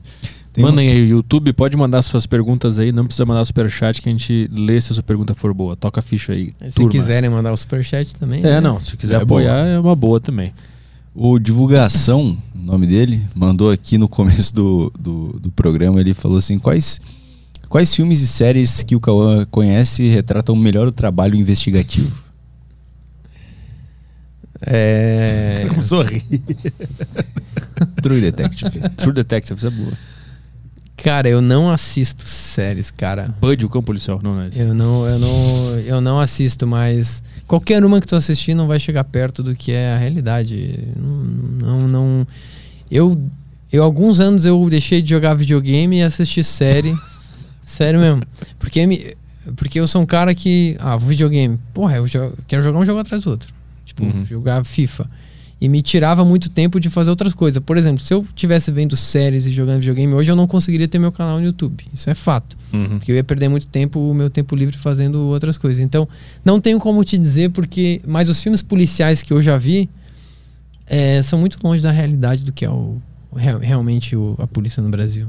O Seven se compara um pouquinho? Aquele do Brad Pitt e do. Ah, o pré-Jogos Mortais. Cara, É? hum, É, foi o que deu origem, né? Ah, não sabia. Seven os Pecados Capitais lá? Nossa, É, faz é. tempo que eu não vi isso, hein? São sete crimes, cada um sobre um pecado capital. E Ah, é bem fantasioso, né? Um negócio assim aqui é muito difícil ter. Não, É, não, é não, não acho que tenha muita. glamorizado pra, pra ficar interessante também. Claro, né? você vai botar a realidade. A realidade é o a gente numa roubada às vezes, tendo que comer coxinha numa padaria porque tá na rua fazendo diligência, para, e às vezes não consegue achar a pessoa, aí vai no outro dia. Meu, é. Se fosse a realidade mesmo, não ia ficar tão interessante. Tem que dar uma, uma dramatizada no negócio. Como é que é a relação da rotina e alimentação do policial? Ele consegue manter uma uma noite de sono, comida decente? Então, é, é difícil. Por exemplo, eu hoje estou trabalhando de- no plantão. É 24 horas de trabalho seguidas, 72 horas de, de descanso. Então, eu trabalho um dia, descanso três. E no plantão, muitas vezes não consegue, tem que ser muito disciplinado. Dá para manter se for muito disciplinado. Já deixar, na, por exemplo, um PM, já deixar na viatura tua marmita ali para tu comer na viatura no meio. É, o plantonista levar para delegacia e deixar, se for sair para fazer diligência na rua, levar para rua um negócio para comer. A realidade é que quase ninguém faz isso. É, é, muitos policiais acabam comendo o que tem ali, engordar, e, e muitas vezes o mais calórico possível. Então a rotina assim de, de, de alimentação do policial, muitas vezes ele não consegue manter bem os horários certinho. Eu mesmo que gosto um pouco de cuidar, nos meus plantões eu às vezes dou uma relaxada porque tem que comer alguma coisa ali no meio do trabalho para não parar. Então tu vai pedir um delivery, delivery é só besteira, né, cara? Então, não dá. Mas rotina de academia, se o cara quer, se o cara é disciplinado, dá. Eu, eu treino três, quatro vezes por semana, às vezes cinco. É, porque eu quero, mas tem muita polícia que não cuida porque não quer mesmo. É de cada um. E o sono, como é que fica fazendo essa, o sono é essa uma ro- merda, cara. rotina Putz. estranha, né? 24 horas e depois 72 horas. É, livre. Então, o, ser polícia é muito legal. Ruim é muito, eu, pelo menos, tenho muita. Todo mundo que eu converso da polícia tem muita dificuldade em virar à noite, assim. Hum. Trabalhando, porque isso te desregula inteiro, né? Tu, tu trabalha a noite o dia inteiro, aí tu vai pra casa, aí tu vai dormir até 4 horas da tarde. Aí tu vai no outro dia dormir bem tarde de novo, porque tu acordou 4 horas da tarde. Uhum. E aí, no dia que tu vai pro teu plantão, começa 8 da manhã, tu não consegue dormir meia-noite pra dormir 8 horas. Uhum. Eu vou dormir duas, três da manhã, já acordo às 7 e vou ficar 24 horas. Hum. Mas assim, ah, nas delegacias, todas as delegacias têm um dormitório, tem um local que se não tiver ocorrência de noite, não tiver nada, o policial pode descansar. Uhum. Então, tem vezes que não tem nada, eu descanso, eu durmo. É, mas, via de regra, a maior parte do tempo a gente passa, passa acordado. Tu entra às 8 da manhã e sai às 8 da ma- da manhã do dia Do seguinte. outro dia, é. Aí tu chega em casa o que? Umas 9? Cara, eu tenho o privilégio de morar tão perto que eu chego em casa, se eu quiser, é 8 e 5. Ah, maravilhoso. Então, 8 e pouquinho, tu, tu chega em casa e já dorme. É, tomo um banho, como, né? Eu tomo um café, um café da manhã e vou dormir. Ah, então tu vai dormir viro. mais perto do meio-dia, assim. Como é que é? Então tu vai dormir mais perto não, do não, não. meio-dia? Se se eu vi, ó, por exemplo, se eu virei à noite, se eu não conseguir dormir um pouco à noite, descansar, eu chego em casa, tomo um banho, tomo um café da manhã e vou dormir. Aí eu vou dormir nove e pouco da manhã, 10 horas da manhã e durmo até umas 3, 4 horas da tarde. Uhum. por aí. É, o que mais acaba com polícia é isso. E também na época que eu tava na, na equipe de investigação, faz uns 4, 5 meses que eu mudei pro plantão, né?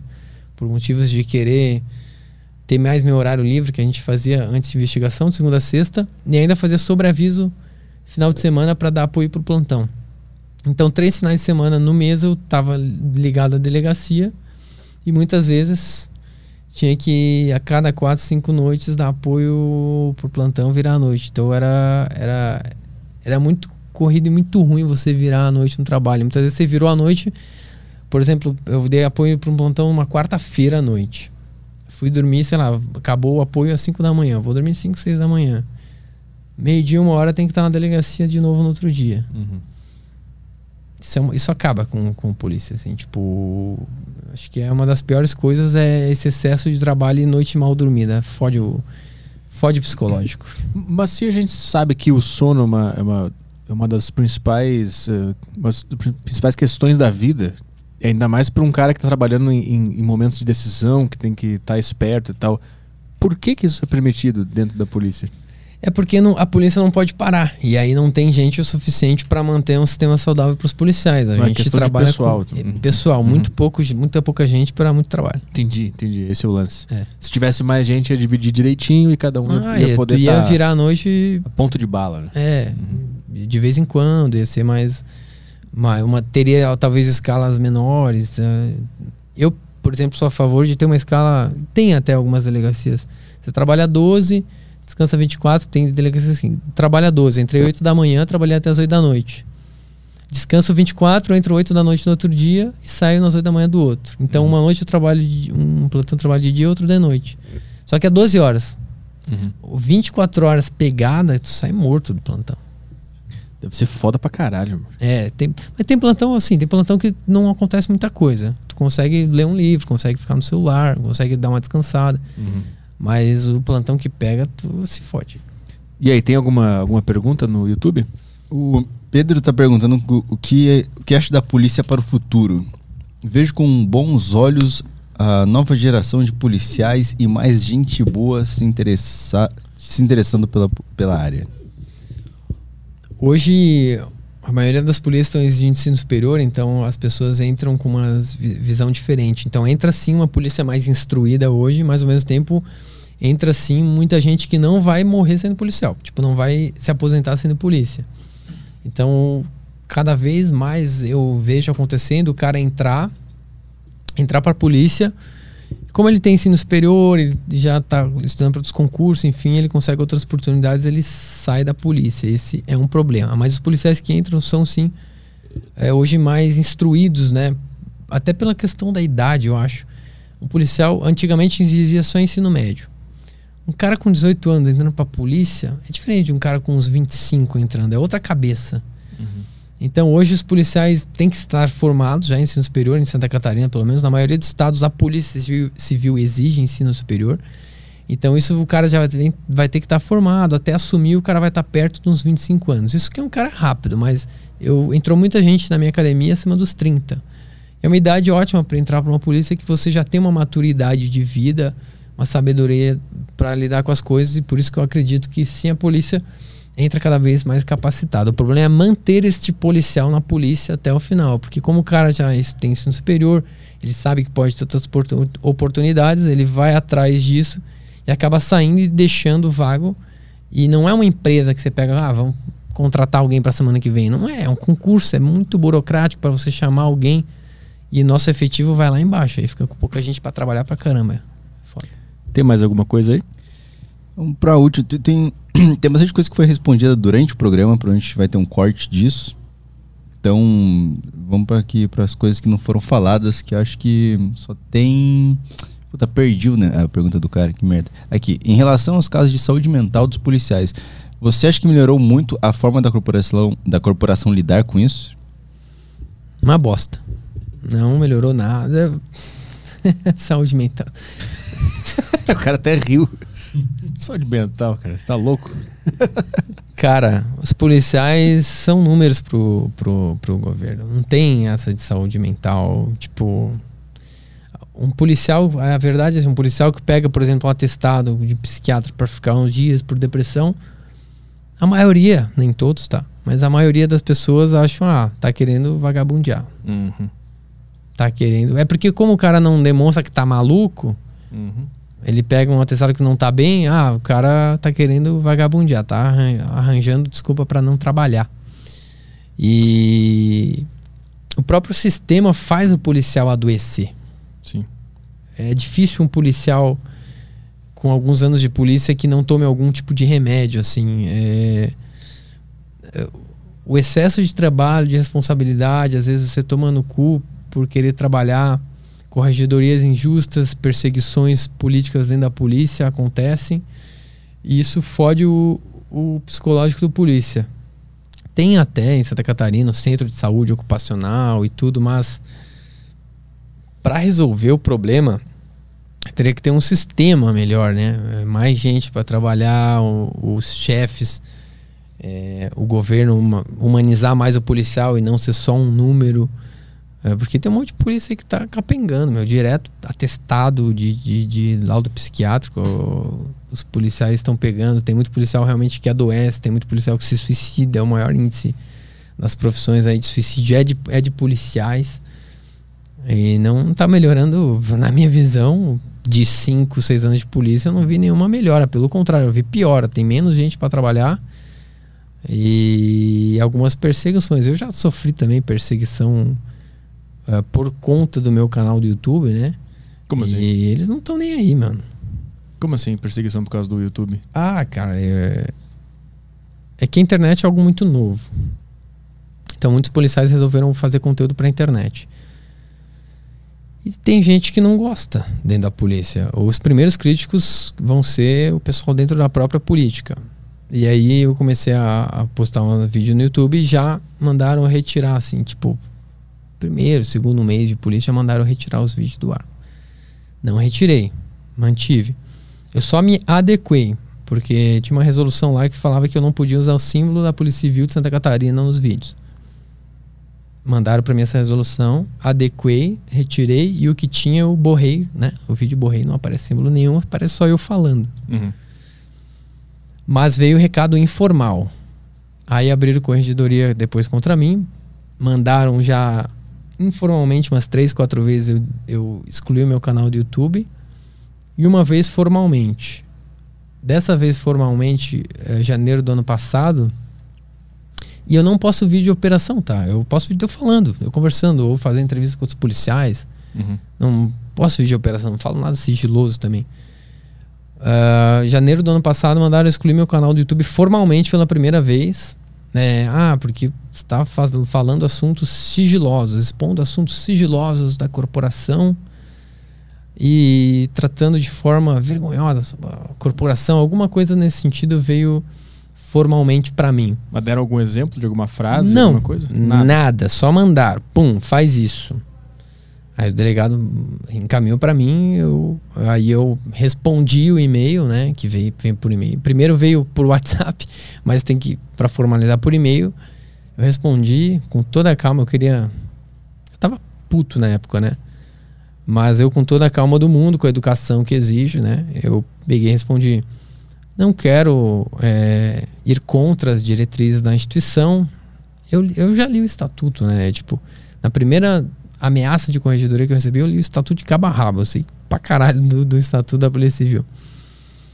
É, não quero ir contra as diretrizes da instituição. Peço que, por favor, me mandem o link ou título dos vídeos em que eu conto algo sigiloso ou que eu envergonho a instituição, alguma coisa assim, que eu prontamente irei apagar.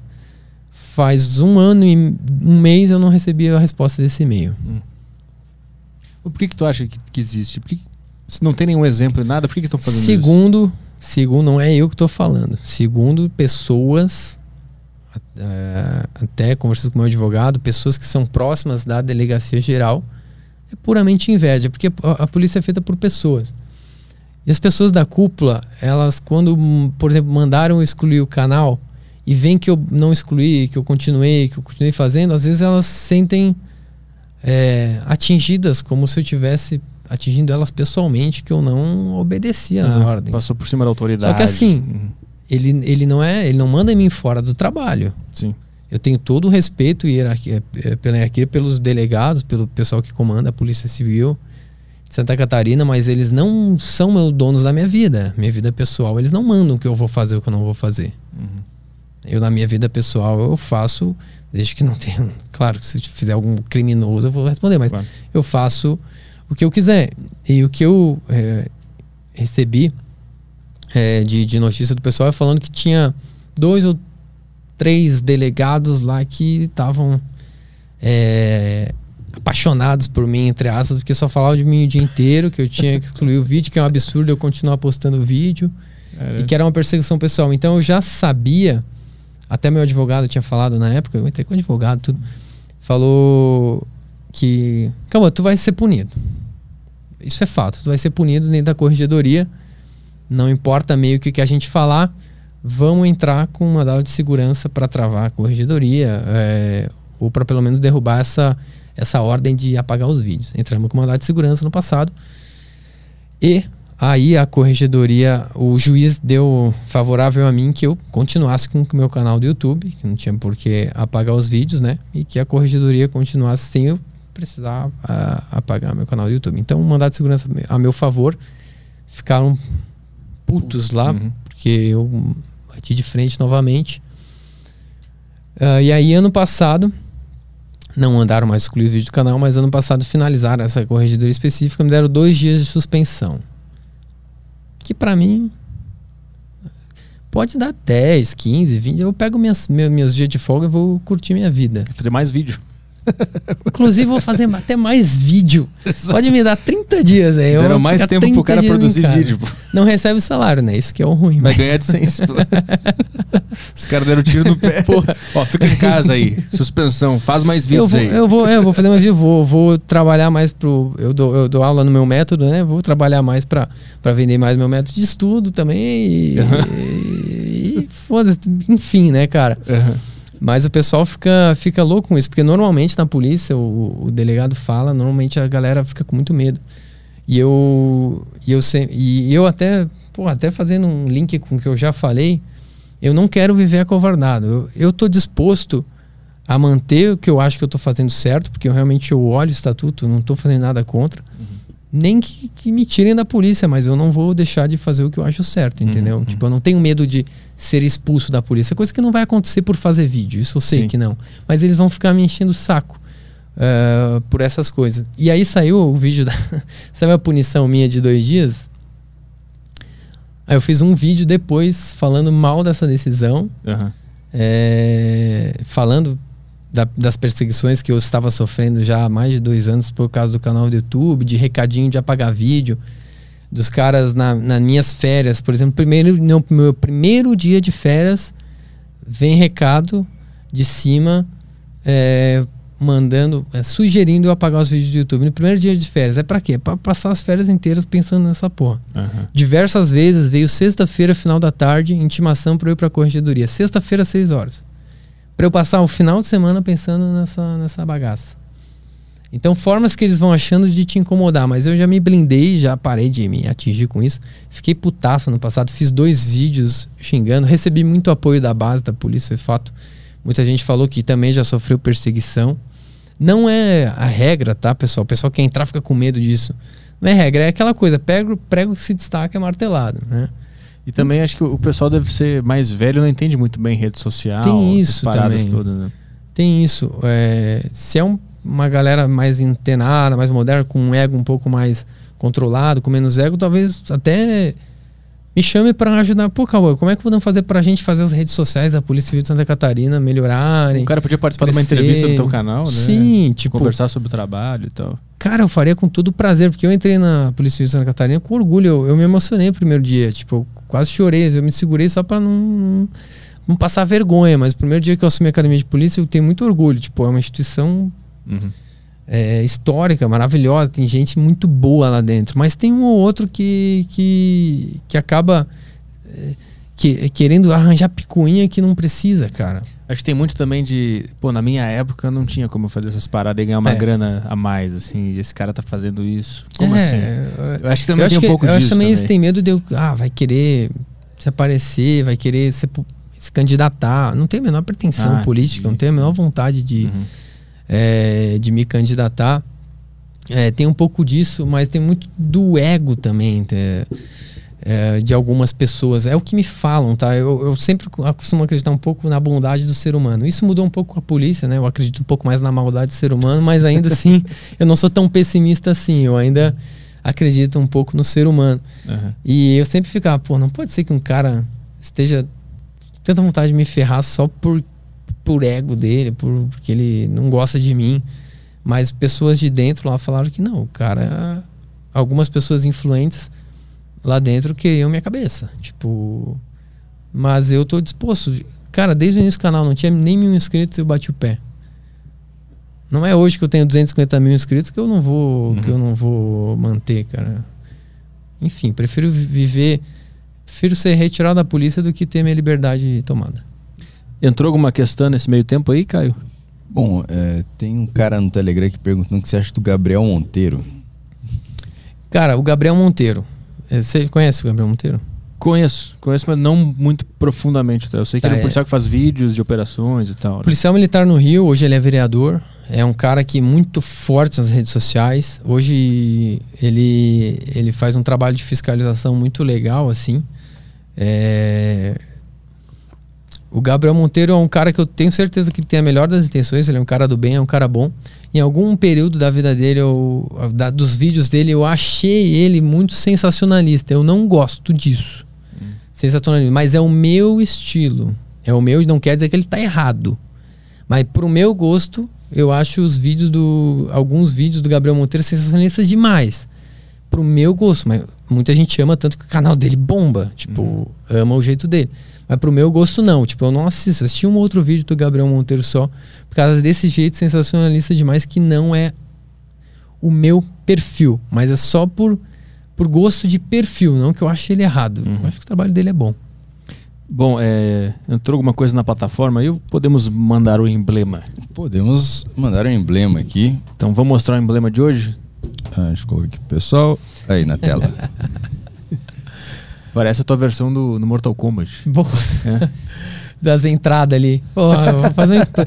Tu tem cabelo pra caramba, hein, Petri? Tu fez alguma coisa ou tu tem mesmo? Não, fiz nada. Tá, tá indo, Só indo pro saco não teve também. esse azar, hein? Tô aproveitando os últimos Ah, anos. tá. Porra. Qual é, o, qual é o código aí? É, o código é PCSC. Boa. PCSC. Aham. É, a galera pode resgatar no flowpodcast.com.br barra resgatar. É, tá aparecendo aí no- na tela o código do emblema. Vocês resgatam e garantem ele no, no perfil de vocês aí na plataforma. Vocês podem negociar esse emblema. Não só esse, mas vários também. é, e trocar por Sparks. Vocês podem comprar e vender. Boa. É isso aí. Então, É isso aí. Recados final, finais, Cauã. Toca a ficha aí. Agradeço, Petri, pelo convite, por estar aqui. Já acompanhei algumas conversas suas aqui. É... Engraçado que até quando veio o convite, a Bianca é sua esposa, né? Aham. Veio, veio, veio o convite para participar da, da Bianca para participar do, do, do podcast. Era uma época que eu tava mais assistindo da Deriva. Eu assisti legal. um ou outro, mas assim, eu tava. É uma semana que eu tava maratonando mais, Tá assim. legal, do caralho. É, o Aderiva e veio o convite. Eu falei, caralho, que massa. Então eu agradeço demais.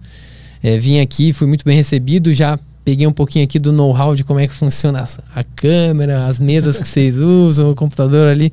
Pra quem sabe futuramente dar uma melhorada no meu canal também. E pra quem não me segue lá, vai no Cauã Pagliarini, meu canal. Eu tenho um bate-papo com policiais. É- não é ao vivo, é gravado, mas um, tipo o que a gente faz aqui, um bate-papo só com policiais. Tu fez com o Galesco, né? Fiz. É, eu, O Galesco eu fiz duas vezes já. eu chamei ele aqui porque eu vi no teu canal. Ah, é? É, Ah, é isso que eu ia perguntar. Como é que me descobriu pra me chamar? Foi, foi vendo esses vídeos aí? Foi, acho que foi por causa do, do Galesco. A gente tava atrás de algum policial e tal, achou o Galesco, viu que tinha uma entrevista lá no teu canal, aí eu vi que tu fazia entrevista com policiais e que também era, aí eu falei pra Bianca, ó, chama esse cara quando der. Ah, que massa. legal, legal. É, é, é, o Café com a Polícia é um projeto que, graças a Deus, tá, tá, tá crescendo bastante, tá muito, muito bom. Mas agradeço demais, Petri, assim, a- admiro o teu trabalho, é, toda a equipe também aqui do, do Estúdios Flow, né? Vocês são do caralho, vocês são pioneiro. E tô muito feliz de estar aqui e a gurizada que tá acompanhando aí. Obrigado pela audiência também. Boa. O, o canal do Cauã tá na, no, no título, né? É Tá só, clicar, marcado no título. só isso. clicar aí no azulzinho, no nome dele, que vai Opa. direto pro canal dele, né? Show de bola. E as redes sociais dele também estão aqui na descrição. O Insta. O Insta dele tá aí. Tá, então pessoal, sigam lá o Cauã. E é isso aí. Obrigado pela presença. Obrigado, Petri. Valeu. Tamo junto. Valeu. Quando é que a gente volta? Sexta-feira, Sexta-feira estamos de volta. com Lucas Naves. Boa, Lucas Naves. E sabadão tem- temos show, né? Temos show, É. sabadão vai ser movimentado, hein? É, tem tarja preta e show. Putz, é um aquecimento e jogo. É. Se você gostaria de nos ver ao vivo, não tem ingresso. Já tá esgotado. Tá, tá esgotado, Tá galera. esgotado. Lá, é lá, é lá pro final do ano agora. É, só no- temos data Eu só me dezembro agora. Justin Bieber, cara. Também num clube de comédia que cabe 40 pessoas, é muito fácil lotar o lugar, né? E só vai amigo também, né? Então tá, pessoal. É, Sexta-feira a gente tá de volta aí. Obrigado pela audiência. Eu tô indo pro Flow agora pra participar lá do, do Flow Podcast com o Matheus Ceará, Opa, legal. da Belas Gargalhadas lá. Então tá, daqui a pouco. Comédia, né? O que a gente precisa nesse momento difícil. Exatamente. Se o mundo tivesse um pouco mais de comédia, as coisas seriam tão mais fáceis de resolver, seria tudo muito mais tranquilo. o pessoal vai perceber como a vida é boba e que as coisas não são tão pesadas como elas acham que é. Nem tudo precisa de um vídeo no YouTube, É, resposta. Nem tudo precisa de um, de um processo, de um, de um de linchamento, de xingar a namorada das pessoas. Trending Topics, hashtag, Exatamente. Twitter. Um eu, eu não sei se tenho esperança, eu acho que eu não tenho, mas eu gostaria de ter esperança de que um dia Eu as pessoas tinha- fossem entender isso, mas não vai. Eu entender. tinha, graças a você, eu perdi todas Ah, elas. graças a mim, nada. Você foi me convencendo. graças a esse pessoal. Não, você foi me convencendo. Você falou, olha isso, cara. É verdade, Petri tá certo, não tem esperança. Então tá. Sexta-feira a gente tá de volta. Ou ah, daqui a pouquinho no Flow. Tchau, tchau, pessoal.